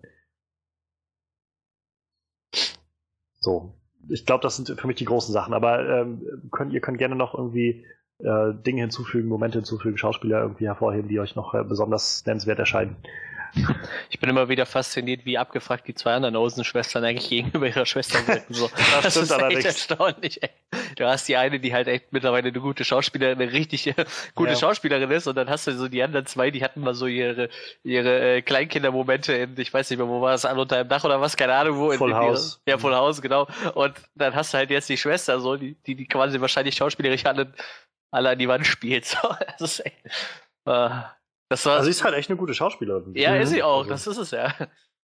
Ich meine, ich weiß nicht, ob die anderen irgendwann schauspielerisch noch was reißen könnten, aber ich glaube, die machen halt auch einfach nichts nee. mehr so. Die haben, glaube ich, genug mit ihrem Leben zu tun. Die so. haben, glaube ich, eine Modekette oder sowas. Ja, irgendwie so. Sowas.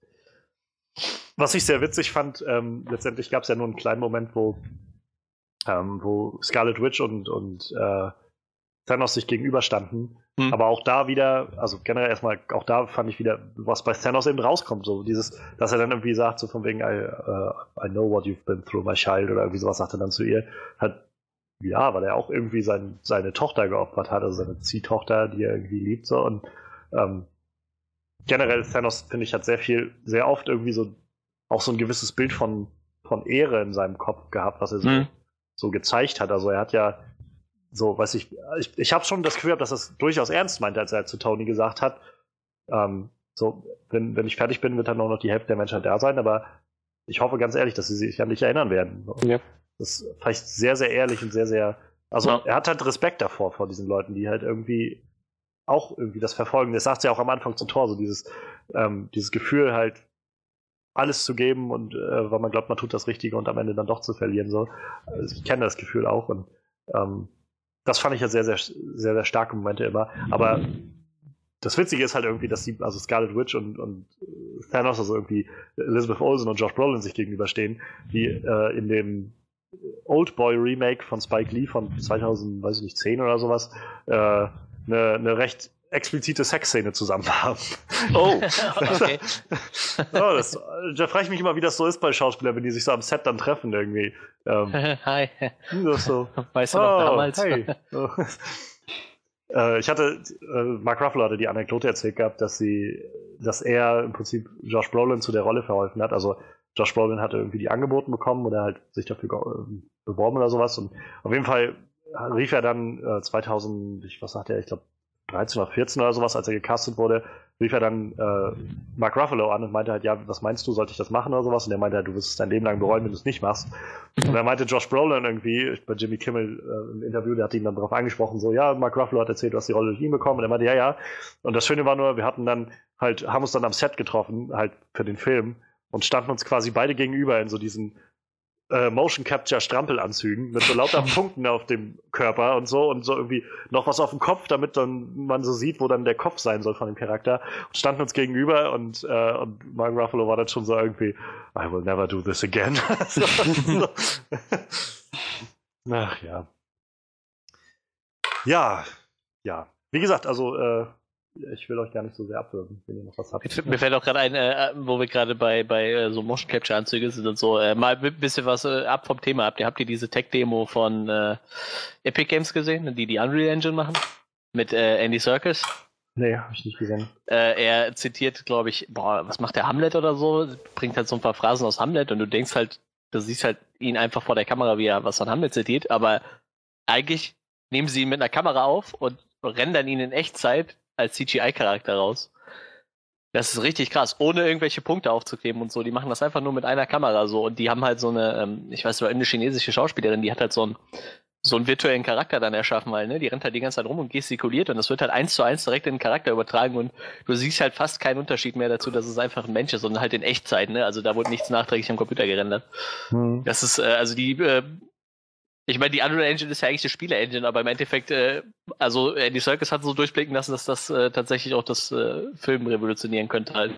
Weil du halt direkt in Echtzeit nicht mehr nur so eine, ich glaube, jetzt machen die es meistens so, du siehst dann halt in Echtzeit so eine, so eine Grundform äh, von dem Charakter, den es nachher abbilden soll, aber so das Endrendering läuft dann halt nachher erst am Computer ab. Ja. Ähm, und jetzt könntest du halt den Charakter direkt eins zu eins in den Film einbauen, während der gerade da steht, der Schauspieler. Und das halt ohne so, ein, so einen Anzug halt. Ne? Also es wird halt eins zu eins, ich weiß nicht, mit, mit was für einer Kameratechnik die das gemacht haben, aber wird halt direkt vom Gesicht quasi gecaptured und übertragen. T total abgefahren. Müsst ihr euch mal bei Gelegenheit angucken. Es ist von Epic Games halt Werbung fürs neue, für die neue Unreal Engine. Klingt total spannend. abgefuckt. Ja. Es klingt so, als ob wir früher oder später wirklich dahin kommen, dass du tote Schauspieler auf einmal wieder neu in Filme besetzen kannst und solche Geschichten. Also das Schöne so ein bisschen auch, gruselig finde ich die Vorstellung. Mhm. Das Schöne ist auch, sie haben halt erst äh, Andy Serkis dieses, ich, ich meine, es war Hamlet oder was halt interpretieren lassen und haben ihn dann erst äh, so selber nachgebaut quasi. Und in der nächsten Szene haben sie ihn als Alien dargestellt. das ist einfach so ein Alien mit einem deformierten Gesicht, was aber auch eins zu eins seine Gestik und Mimik halt direkt übernimmt. Das ist halt schön. War echt ein äh, tolles Video zu, zum Thema Motion Capture. Das wird auf jeden Fall in den nächsten Jahren noch spannend, glaube ich. Definitiv. Gut, jetzt können wir wieder zum Film zurückgehen. ja, habt ihr noch was, was ihr nochmal hervorheben wollt als äh, in, in unserer positiven Reihe?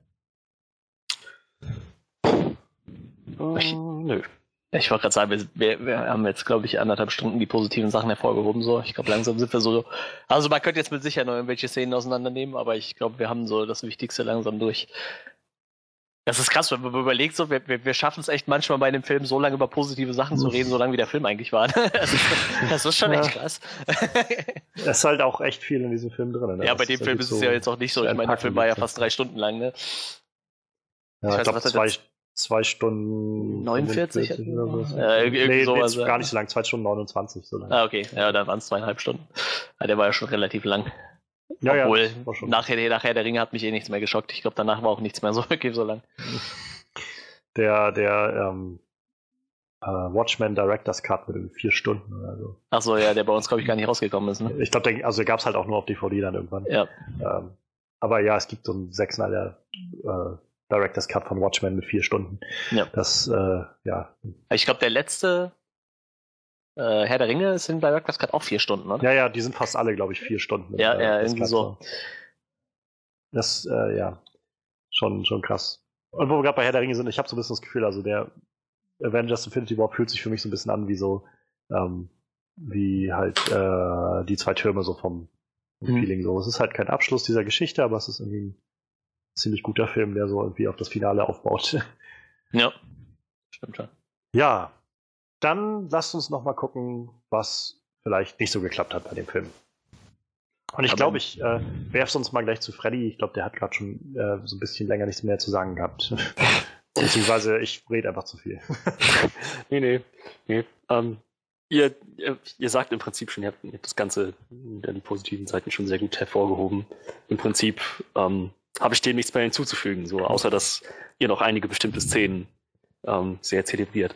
Aber ja, die Dinge, die mir nicht so gut gefallen haben. Ähm, da wäre zum einen der Humor. Der hat für mich meistens funktioniert, aber stellenweise auch nicht. Manchmal war es mir echt ein bisschen zu viel. Ich meine, diese ganze Nummer mit, mit, mit Tony und Peter und oh ja, Footloose, war das, das ist immer noch der beste Film? Nee, war es nie, auch wenn ich noch eine Popkulturreferenz aus deinem Mund höre, bla bla bla. Ich dachte so, boah, das, das, das geht mir gerade irgendwie zu lang. Und es ist auch nicht, es war, ich fand es auch überhaupt nicht lustig. Es war einfach nur, es wirkte halt sehr reingequetscht.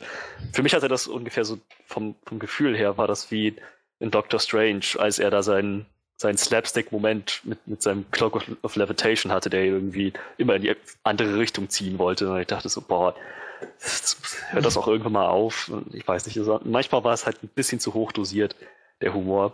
Ich muss sagen, so rückblickend fand ich zum Beispiel diese Szene mit Captain America, wie er zu mit Groot gesprochen hat, wie er meinte, I am Steve Rogers.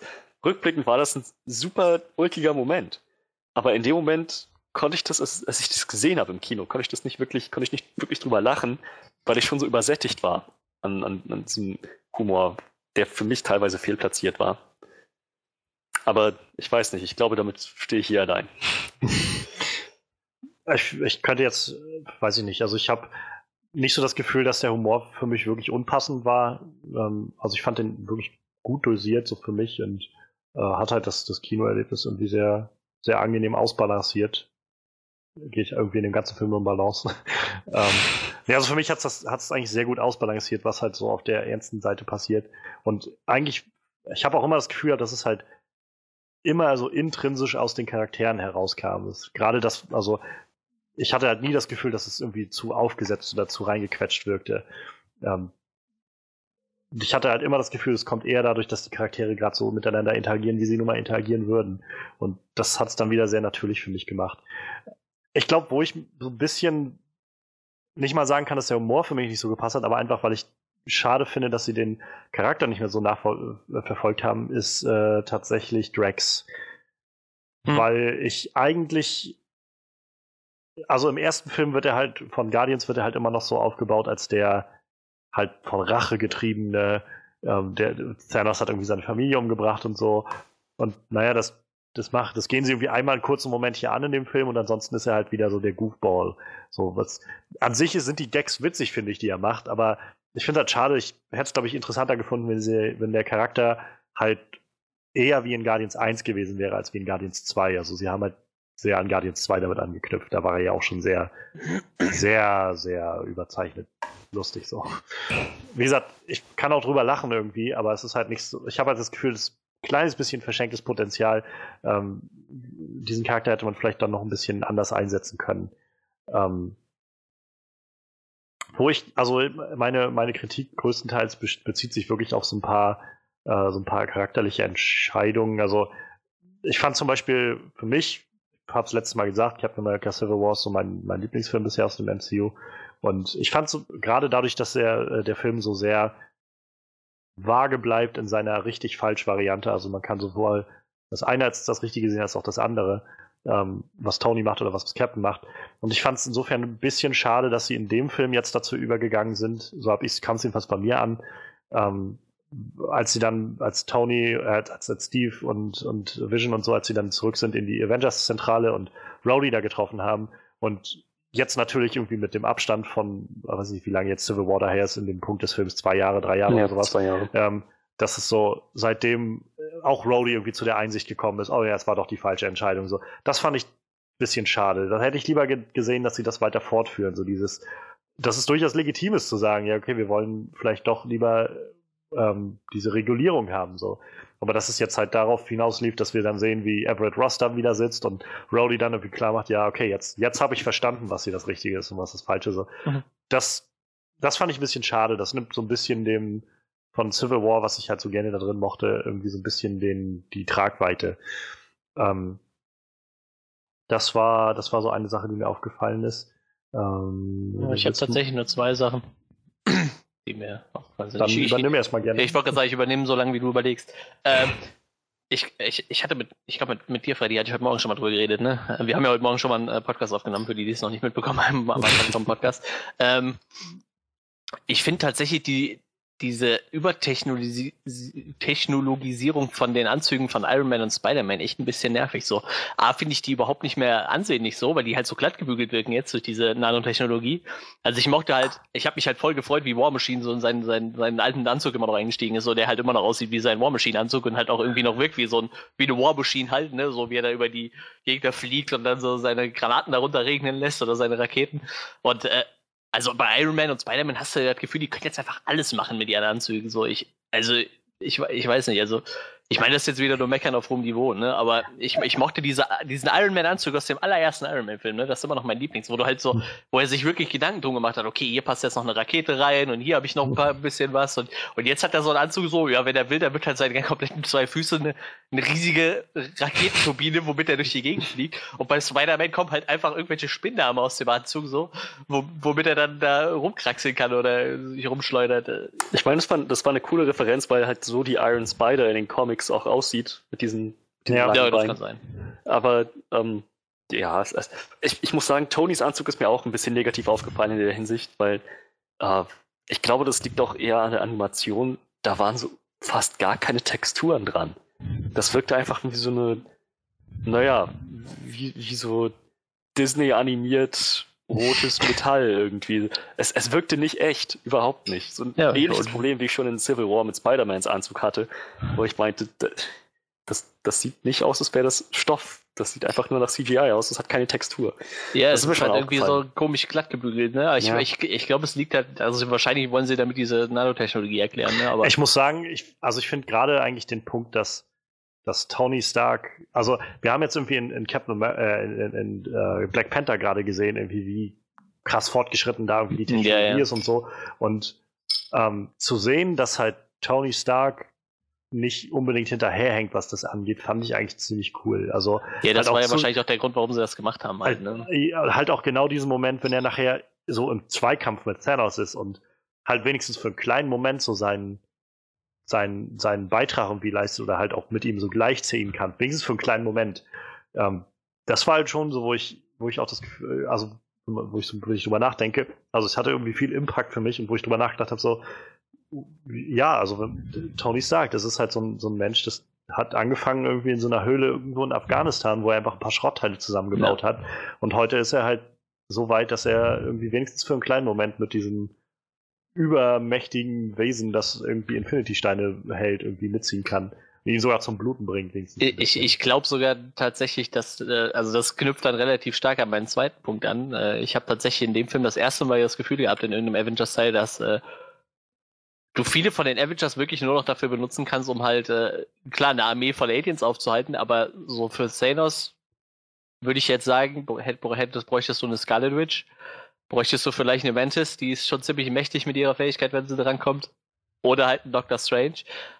Alle anderen finde ich halt, die kannst du halt in andere Ecke noch einsetzen, aber ich finde, gegen Thanos gehen die halt alle ziemlich unter. So, ich finde, also in dem Teil hatte ich das erste Mal das Gefühl, dass sie, also in dem Fall diese drei Charaktere halt einfach deutlich mächtiger sind als der Rest. Äh, vor allem vor allem Doctor Strange so, der ist ja übermächtig und Scarlet Witch hat ja auch äh, im Vergleich zum letzten Avengers nochmal gefühlt zehn Schuppen draufgelegt. So, da klar, äh, jetzt durch Tonys neuen Anzug zum Beispiel hat das halt irgendwie auch geschafft und mit, mit der Hilfe von Spider-Man den anderen irgendwie äh, Thanos ein bisschen zu beschäftigen. Aber wenn man mal ehrlich ist, glaube ich, hätten die drei, die, wenn du die drei anderen hättest, die würden Thanos deutlich besser beschäftigen. So.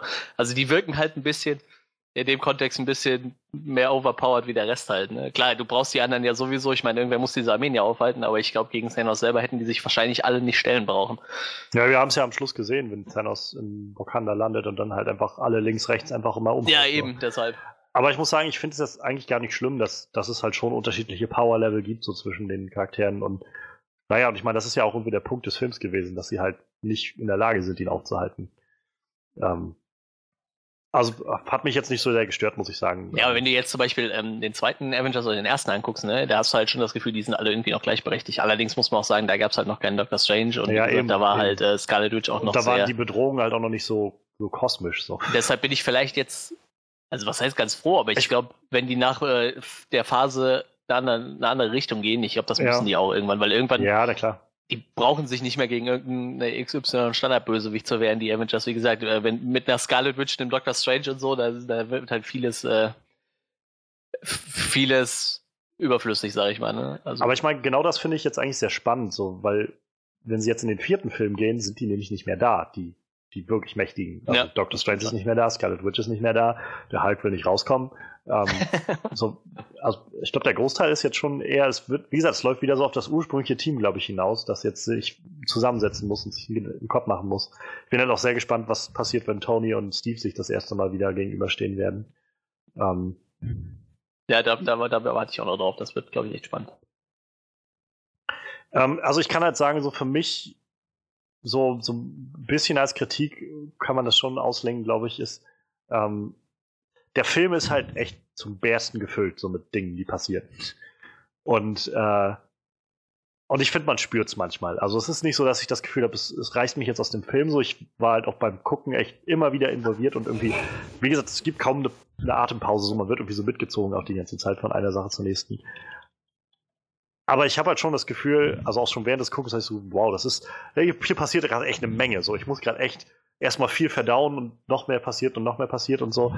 Was völlig angemessen ist halt für dieses, sag ich mal, Staffelfinale, aber man spürt es halt trotzdem. Also ich finde, man, für mich hatte ich halt so manchmal das Gefühl, es ist wie so ein, wie so ein, wie so ein Ball irgendwie an, an geballter, äh, an geballter Story irgendwie, der so immer wieder so, so aus sich versucht herauszubrechen und schon so leichte Risse irgendwo bekommt. Also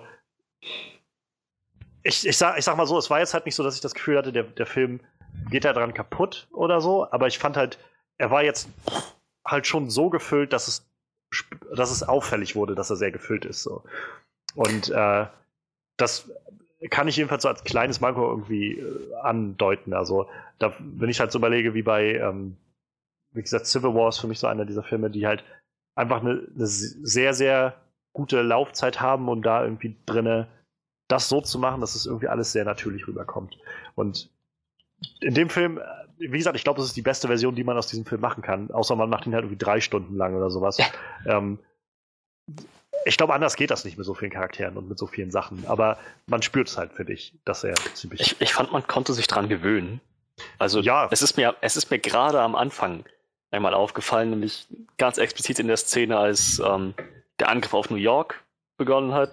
Peter Parker das sozusagen als erster mitbekommt.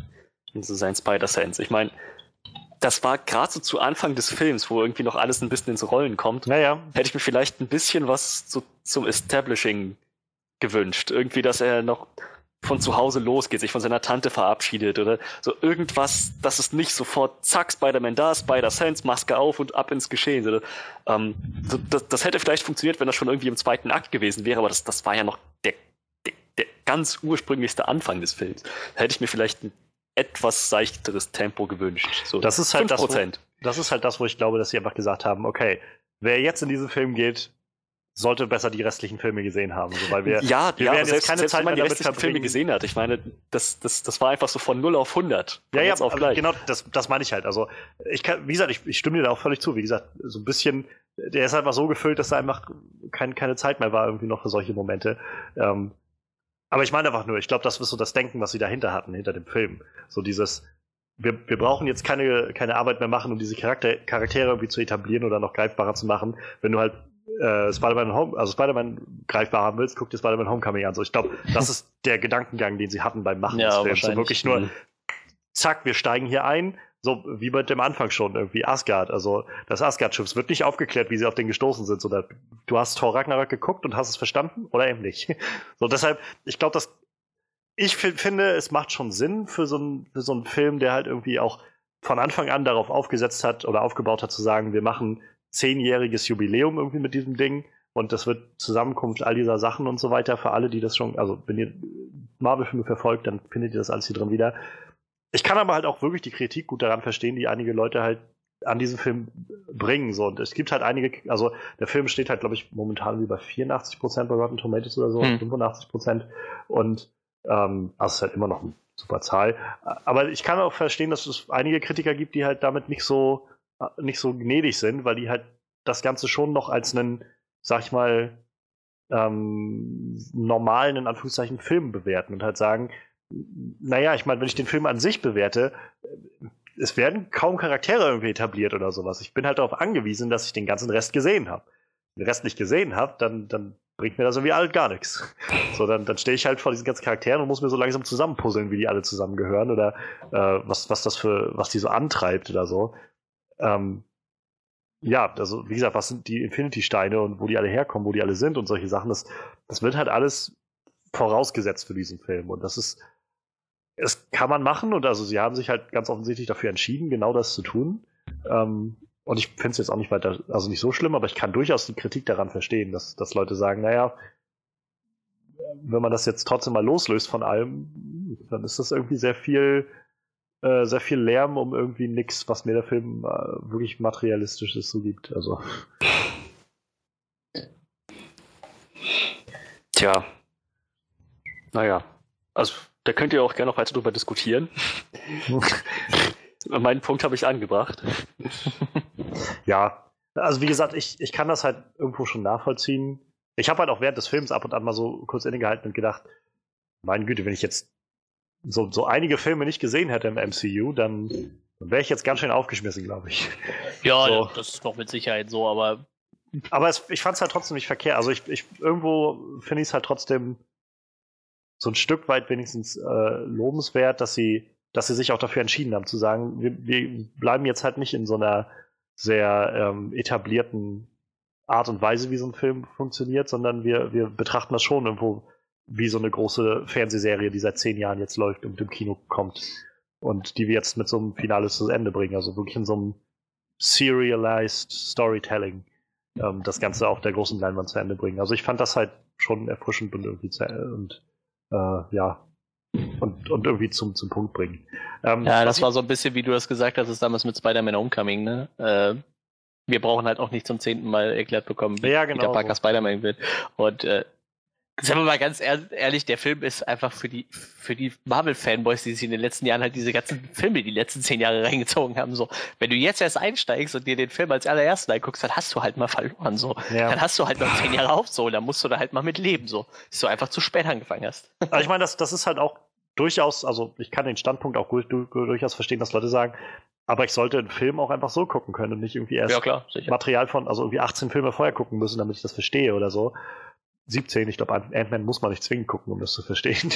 ähm, aber ich kann es verstehen, ich finde es aber trotzdem irgendwie. Der Film versucht halt ja nicht mal, versucht ja nicht das zu sein. Er will ja eben genau diese Kulmination sein von, ja. von diesen äh, zehn Jahren und äh, das, das kann ich schon verstehen. Also ich glaube, für das, was der Film versucht, oder, oder will, hat er, glaube ich, halt das gemacht, was, also das Beste draus gemacht, was man machen kann.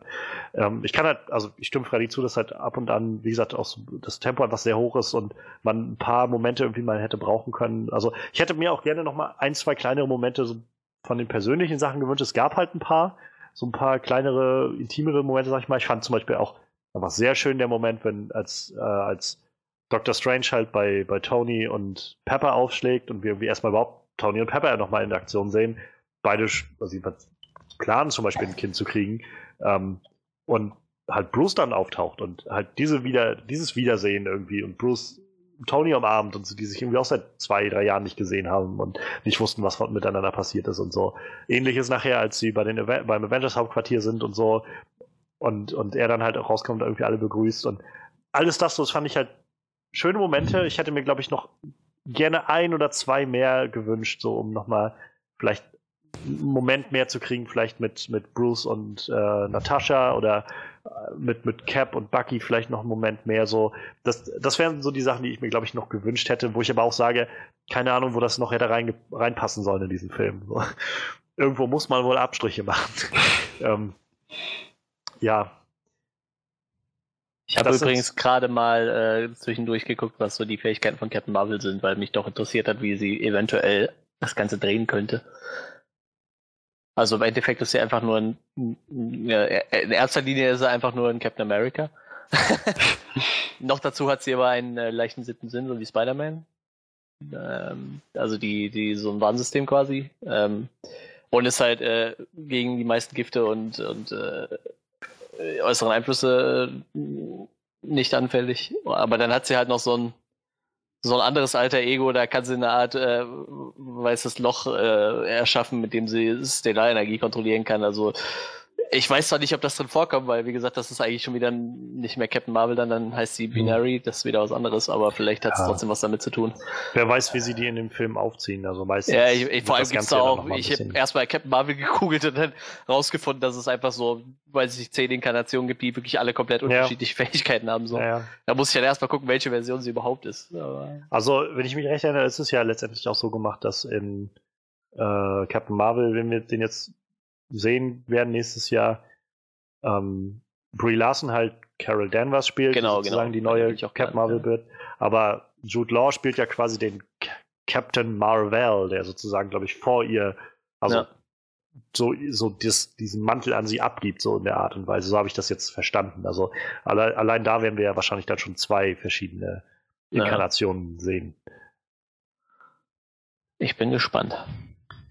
Ja, definitiv. Also ähm, es wird, es, ich, wie gesagt, ich kann mir immer noch kaum vorstellen, wie der vierte Teil aussehen wird.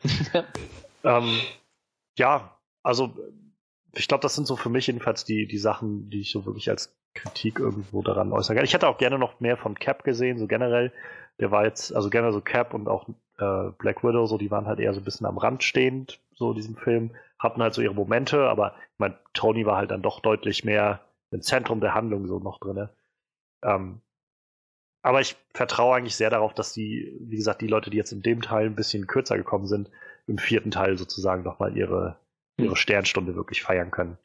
Oder halt ihren Abgesang feiern können, je nachdem. Ja, recht traurig, wenn so Leute wie, wie Hawkeye zum Beispiel einfach rauslassen würden, so irgendwie.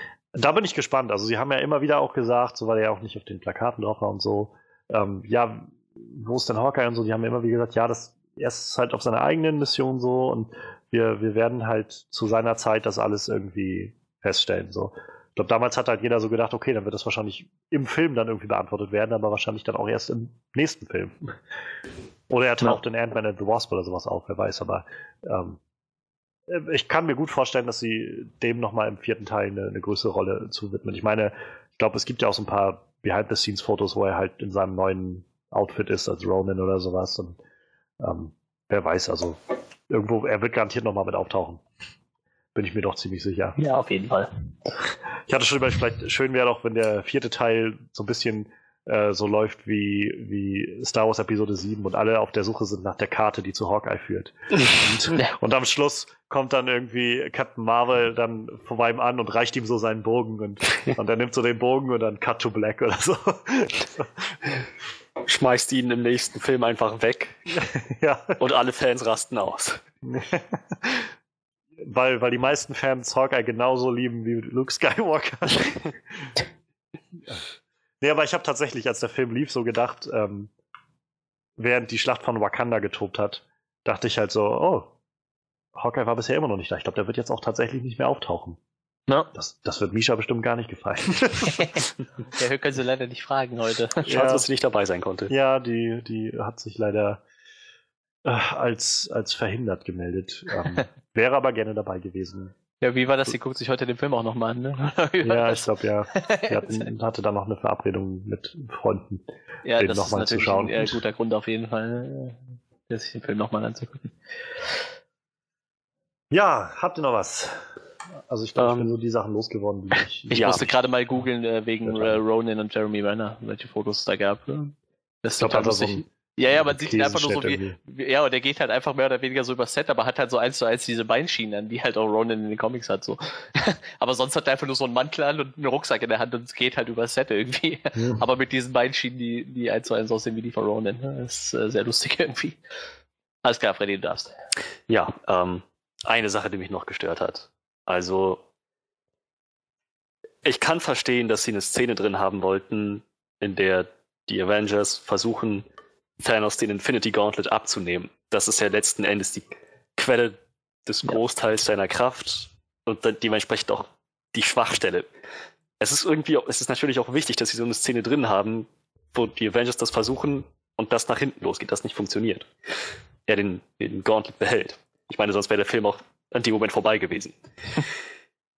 Aber doch bitte nicht so. Ich meine, Star-Lord, es, es lag alles nur daran, dass Star-Lord keine anderthalb Sekunden warten konnte, bevor er mhm. auf Thanos eindrischt. Anderthalb Sekunden hätten völlig ausgereicht. Peter hätte ihm den Handschuh abgenommen, Starlord hätte auf Thanos eingedroschen und naja, irgendwie wäre es dann damit vorbei gewesen. Die Avengers hätten Thanos einfach K.O. geschlagen.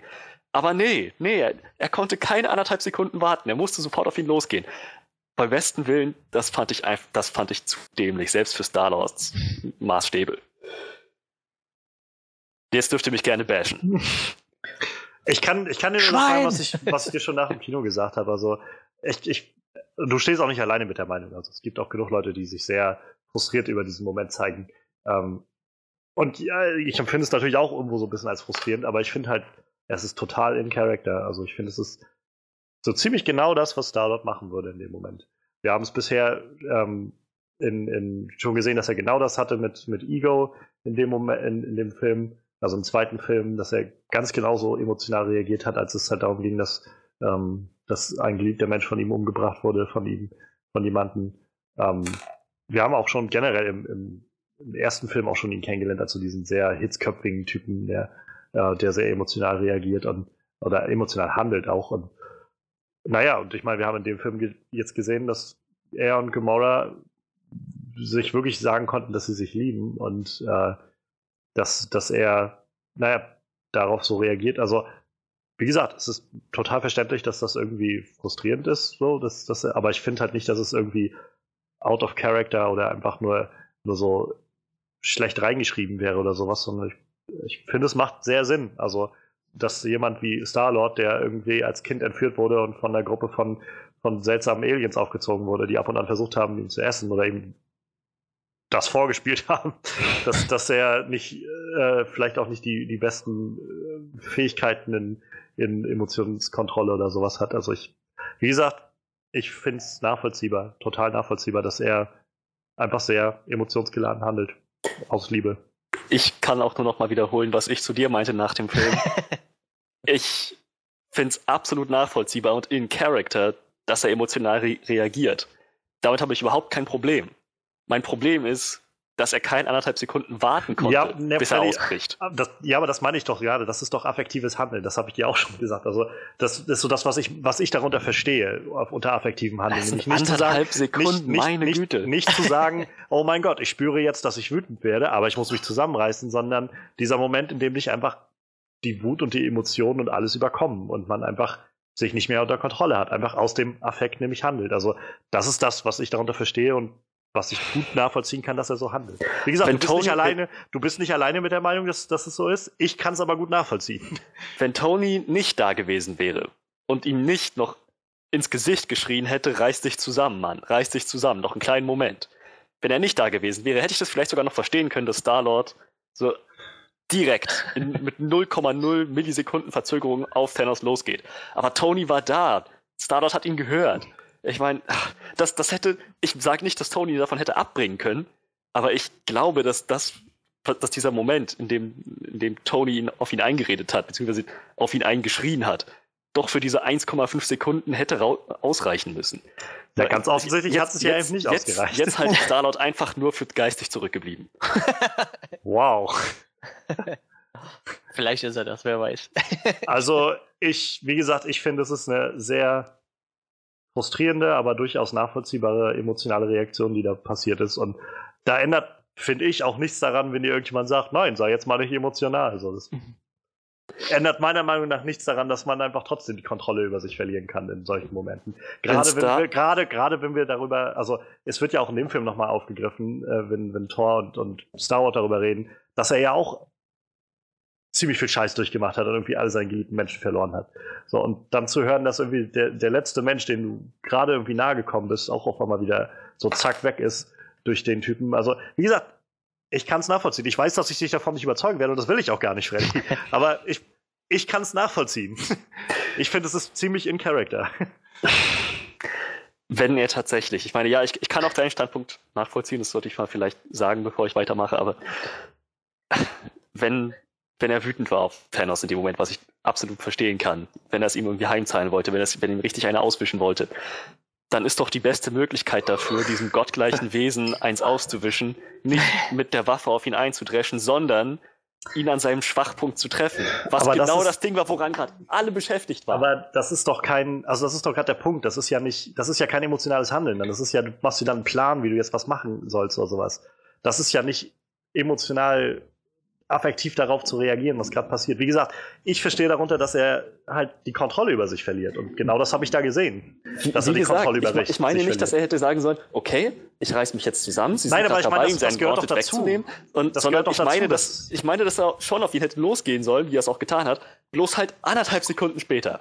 Dass ihm dieser Gedanke, dass sie gerade schon dabei sind, Thanos seine, seine, seine Achillesferse zu treffen, dass, dass das ihn doch wenigstens für einen winzigen Moment hätte hinhalten müssen. Ich fand schon, dass das vom Writing her nicht ganz stimmig war. Wie gesagt, ich, ich kann nur immer wiederholen. Ich finde, das ist der, der Inbegriff einer emotionalen, affektiven Reaktion auf sowas. Gerade auf das, was wir von Star-Lord gesehen haben. Ich, ich kann es nachvollziehen. Ja. Gut, wir haben jetzt beide unsere Standpunkte dargelegt. Ich habe dazu nichts mehr zu sagen. Ich sage dazu nur ja. Wie gesagt, also ich, du stehst halt auch bei weitem nicht alleine da mit deiner Meinung, Freddy. Also es gibt halt auch noch genug andere Leute, die auch sehr frustriert sind von diesem Moment. Ähm, wie gesagt, ich, ich finde es durchaus stimmig. Wenn auch frustrierend, aber durchaus stimmig. Ähm, ja, habt ihr noch was? Nee, das war's war dann auch tatsächlich bei mir. Durch, ja. Na dann lasst uns doch mal äh, Resümee ziehen. Ähm, ja, Manuel, möchtest du vielleicht anfangen? Ich glaube, du bist der von uns, der den Film gerade noch am nächsten von uns gesehen hat. Das ist ja noch ganz frisch bei mir quasi. Ja. das ist tatsächlich das zwei Tage Der Wahnsinn. War ich drin. Ja, ja, ich ähm, habe viel erwartet, habe viel bekommen. Ich wurde auf jeden Fall definitiv nicht enttäuscht, nachdem was ich so erwartet habe. Mit äh, Thanos haben wir auf jeden Fall wieder. Also äh, Marvel hat es mittlerweile, glaube ich, raus, wie man gute Bösewichte schreibt. So, ich muss sagen, ich mochte äh, Vulture zum Beispiel ganz gerne in Spider-Man Homecoming. Ich mochte äh, Killmonger sehr gerne. Ich, äh, ich mag auch äh, Thanos sehr gerne. Ich musste mal mich zusammenreißen und Thanos sagen, weil ich den Film auf Deutsch gesehen habe. Da ist halt Thanos. und äh, ja, funktioniert als Bösewicht super. Ähm, auch, äh, weil ihr habt ihn auf Englisch gesehen, auch nochmal Hut ab für äh, Klaus-Dieter Klepsch, der deutsche Synchronsprecher, der macht auch echt immer einen Bombenjob. Äh, fand ich super gut. Ähm, da geht halt, ich glaube, da geht auch echt nicht viel von, von seinem Charme verloren. So, der hat das mittlerweile, also ich weiß nicht, der macht das ja mittlerweile auch schon ein paar Jährchen als Synchronsprecher. So, der ist schon echt verdammt gut. Ähm, ich, ich mochte diese ganzen, ganzen Aufspaltungen, Teams, das hat den Film sehr übersichtlich gehalten, trotz der 8.012.375 Helden, die da mitgespielt haben. Vielleicht habe ich auch noch einen vergessen beim Zählen, muss ich nochmal durchgehen. ähm, mir waren halt so, so ein paar Kleinigkeiten unklar, zum Beispiel, wo die ähm, Hälfte von den As wo so ein paar äh, von dem Asgard-Schiff geblieben sind. Ich hoffe, das wird halt irgendwann noch aufgeklärt. So. Wäre halt schade, wenn die Charaktere jetzt verfallen, weil ich denke mal, so ein äh, Tor 4 ist nicht so absehbar im Moment.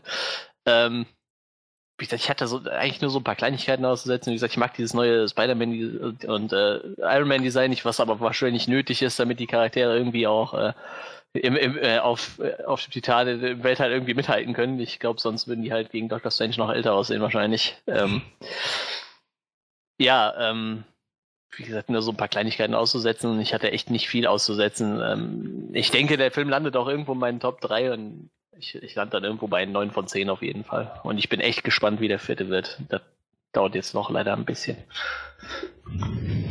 Ja, ähm, ich mache sonst mal weiter.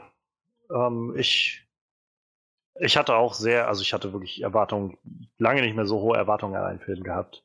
Und ähm, ich bin erstaunt, wie doch gut der Film diese Erwartung erfüllt hat. Ähm, wenn gleich, wie wir jetzt gerade schon mal aufgedröselt haben, so, man sich dann doch immer noch mal ein paar kleinere Momente von ein paar Leuten wünscht, irgendwie ein paar mhm. vielleicht auch intimere Momente ähm, und halt mal diese Story einfach so, dieser Storybeat so richtig pulsiert irgendwie unter dem Ganzen, alles, was da so passiert. Ähm, trotz allem ist dieser Film einfach, glaube ich, die beste Variante, die der Film hätte sein können. Also ähm, ich ich, ich glaube, viel mehr Variante hätte es da nicht gegeben, irgendwie aus Thanos noch einen besseren oder nachvollziehbaren Willen zu machen, der ja halt auch wirklich relativ weit oben gerade bei mir so rangiert an, an Movie-Villains, die ich so in den letzten Jahren gesehen habe, gerade bei Marvel. Ähm, ich, das visuell ist der Film halt einfach echt grandios, aber vor allem diese ja, Ironie irgendwie da drin, dass, dass der Film so eine gute Balance halt hinbekommt zwischen so vielen Sachen. Zwischen diesen ganzen Charakteren, zwischen dem Humor und dem, der Ernsthaftigkeit, äh, zwischen überhaupt den verschiedenen Set-Pieces, die irgendwie alle so existieren, da immer hin und her zu springen. Also die, die Russo Brothers haben echt grandios was abgeliefert mit diesem Film. Ähm, und ich auch, bin auch sehr, sehr gespannt, was der, der nächste Film bringt. Gerade wenn wir dann Captain Marvel haben. Zumal ich sagen muss, ich hatte auch tatsächlich während des Films ab und an so den Gedanken, wenn man die so mal alle aufeinander sieht, diese ganzen Helden, irgendwie fehlen echt so ein paar Frauenhelden, oder? Also ich meine, hm. so, so als auch Titan irgendwie, das war einfach nur eine riesen Männergruppe, die da umhergerannt ist. Und äh, in Wakanda irgendwie großteils auch, bis auf Okoye und, äh, und Nette, also, also Natascha oder sowas. Und ich dachte habe irgendwie, manchmal wirkt es halt ganz schön viel. So. Also so die Abwesenheit von Frauencharakteren fiel mir so manchmal auf. Ähm, ich hätte, also ich bin, bin gespannt, ich hoffe, dass äh, nach Captain Marvel vielleicht auch nochmal ein bisschen mehr neues Blut irgendwo da auch so mit reinkommt. Ähm, ja, aber wie gesagt, ansonsten, also ich fand großartiger Film, auf jeden Fall würdiges, würdiges Finale irgendwie oder vorläufiges Finale, Staffelfinale sozusagen der letzten zehn Jahre. Und äh, ein, ein Ende, was durchaus zeigt, dass sie, dass sie äh, Cojones haben und bereit sind, äh, uns auch auf emotionale äh, Achterbahnen zu schicken. Also mich hat das Ende auch sehr emotional mitgenommen und äh, ich weiß den Film dafür sehr zu schätzen. Ähm, ich bin dann, ja, ich bin auch bei 9 von 10. Tja, dann mache ich den Abschluss. Ich hatte ebenfalls sehr hohe Erwartungen an den Film.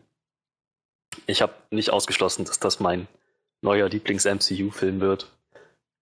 Selbst wenn das nicht so gekommen ist, hat er mich nicht enttäuscht. Überhaupt nicht. Also, trotz meiner hohen Erwartung bin ich da echt mit einem sehr guten, beeindruckten Gefühl rausgegangen aus dem Film. Der hat sehr viel richtig gemacht. Also mal abgesehen davon, dass, dass er es irgendwie geschafft hat, wie du schon meinst, diese Balance hinzukriegen zwischen all diesen Charakteren, zwischen Thanos eigenem Wesen auch und naja, eben noch eine Menge anderen Dingen. Diese Story dann trotzdem noch irgendwo sinnvoll und greifbar umzusetzen und naja, eben auch Momente zu haben, die auch, wie du schon meintest, so im buchstäblich wie aus einem Comicbuch wirken. Dann auch so kineastisch zu inszenieren, war der Hammer. Ähm, ich fand, also ich, ich finde definitiv Thanos ist der beste MCU-Villain und auch durchaus einer der besseren Movie-Villains, die ich überhaupt kenne. Das haben sie also sehr gut gehandelt. Ja, äh, Probleme hatte ich vielleicht an ganz kleinen Stellen damit, dass äh, der, dass der Humor ein bisschen zu hoch dosiert war. Ähm, an, an einigen wenigen Momenten, was dazu geführt hat, dass ich an anderen Stellen den Humor nicht so wirklich zu schätzen wusste, in diesem kleinen Moment, wo ich nicht wirklich auskosten konnte. Und naja, so, so, ansonsten wirklich Kleinigkeiten, ähm, wie zum Beispiel das Design von Iron Mans Anzug oder ähm, das Pacing im Film, wo sie ja keinen Hehl draus gemacht haben, dass sie da recht, dass sie recht schnell durchkommen wollen. Ähm, also das ist, das ist halt keine Zeit gibt für irgendwas bei so vielen Charakteren. Ich hätte mir trotzdem 5% langsameres Pacing gewünscht, zumindest am Anfang. Und ähm, naja, eben die Sache mit, mit Star-Lord, das, das, war, ich weiß nicht, das war für mich schon zu einem gewissen Grad eine Logiklücke, aber das muss ich jetzt nicht nochmal aufwärmen. Insgesamt sind das Kleinigkeiten, die ich daran auszusetzen habe. Und der Film hat echt das, das Allermeiste sehr, sehr gut gemacht. Ich bin auch bei 9 von 10. Da sind wir uns ja doch ziemlich einig. ja, also ich, ich kann nur noch, noch mal betonen, wie krass ich das eigentlich finde, dass das funktioniert hat. So. Dass, dass er auch irgendwie es geschafft hat, tatsächlich Erwartungen, die so hoch waren, irgendwie gerecht zu werden. Also Hut ab. Und ja, wir sind gespannt auf jeden Fall, was, nächste, äh, was nächstes Jahr auf uns zukommt mit Avengers 4, wie auch immer er dann heißt. Wir haben noch keinen Titel bekommen. Ähm, vielleicht heißt er auch einfach nur Thanos ähm, 2 Electric Boogaloo oder sowas. Mal schauen. ähm, so wie sich das Avengers, äh, der Avengers-Titel dann in den Credits auch aufgelöst hat. Ähm, und dann auch noch stand Thanos will return. So hm. noch als letzter, letzter Tritt in die Magengrube eines hm. jeden Zuschauers. So. Ähm, ich, es, wird sehr, es wird sehr spannend. Aber erstmal haben wir Ant-Man and the Wasp, wir haben ähm, dann noch Captain Marvel und natürlich die ganzen anderen Filme, die noch kommen, Deadpool 2. Wir wollen in den nächsten Wochen auch noch irgendwann über Han Solo reden. Ja, und bis dahin bleibt uns wohlgesonnen. Wenn ihr uns folgen wollt, wenn euch das gefällt, was wir machen, hört gerne mal vorbei bei uns auf Soundcloud, äh, den findet ihr nämlich den Onscreen Podcast. Da sind alle Sachen, die wir so machen. Die äh, haltet, wie gesagt, die Augen auf. Bald kommt die Walking Dead Review.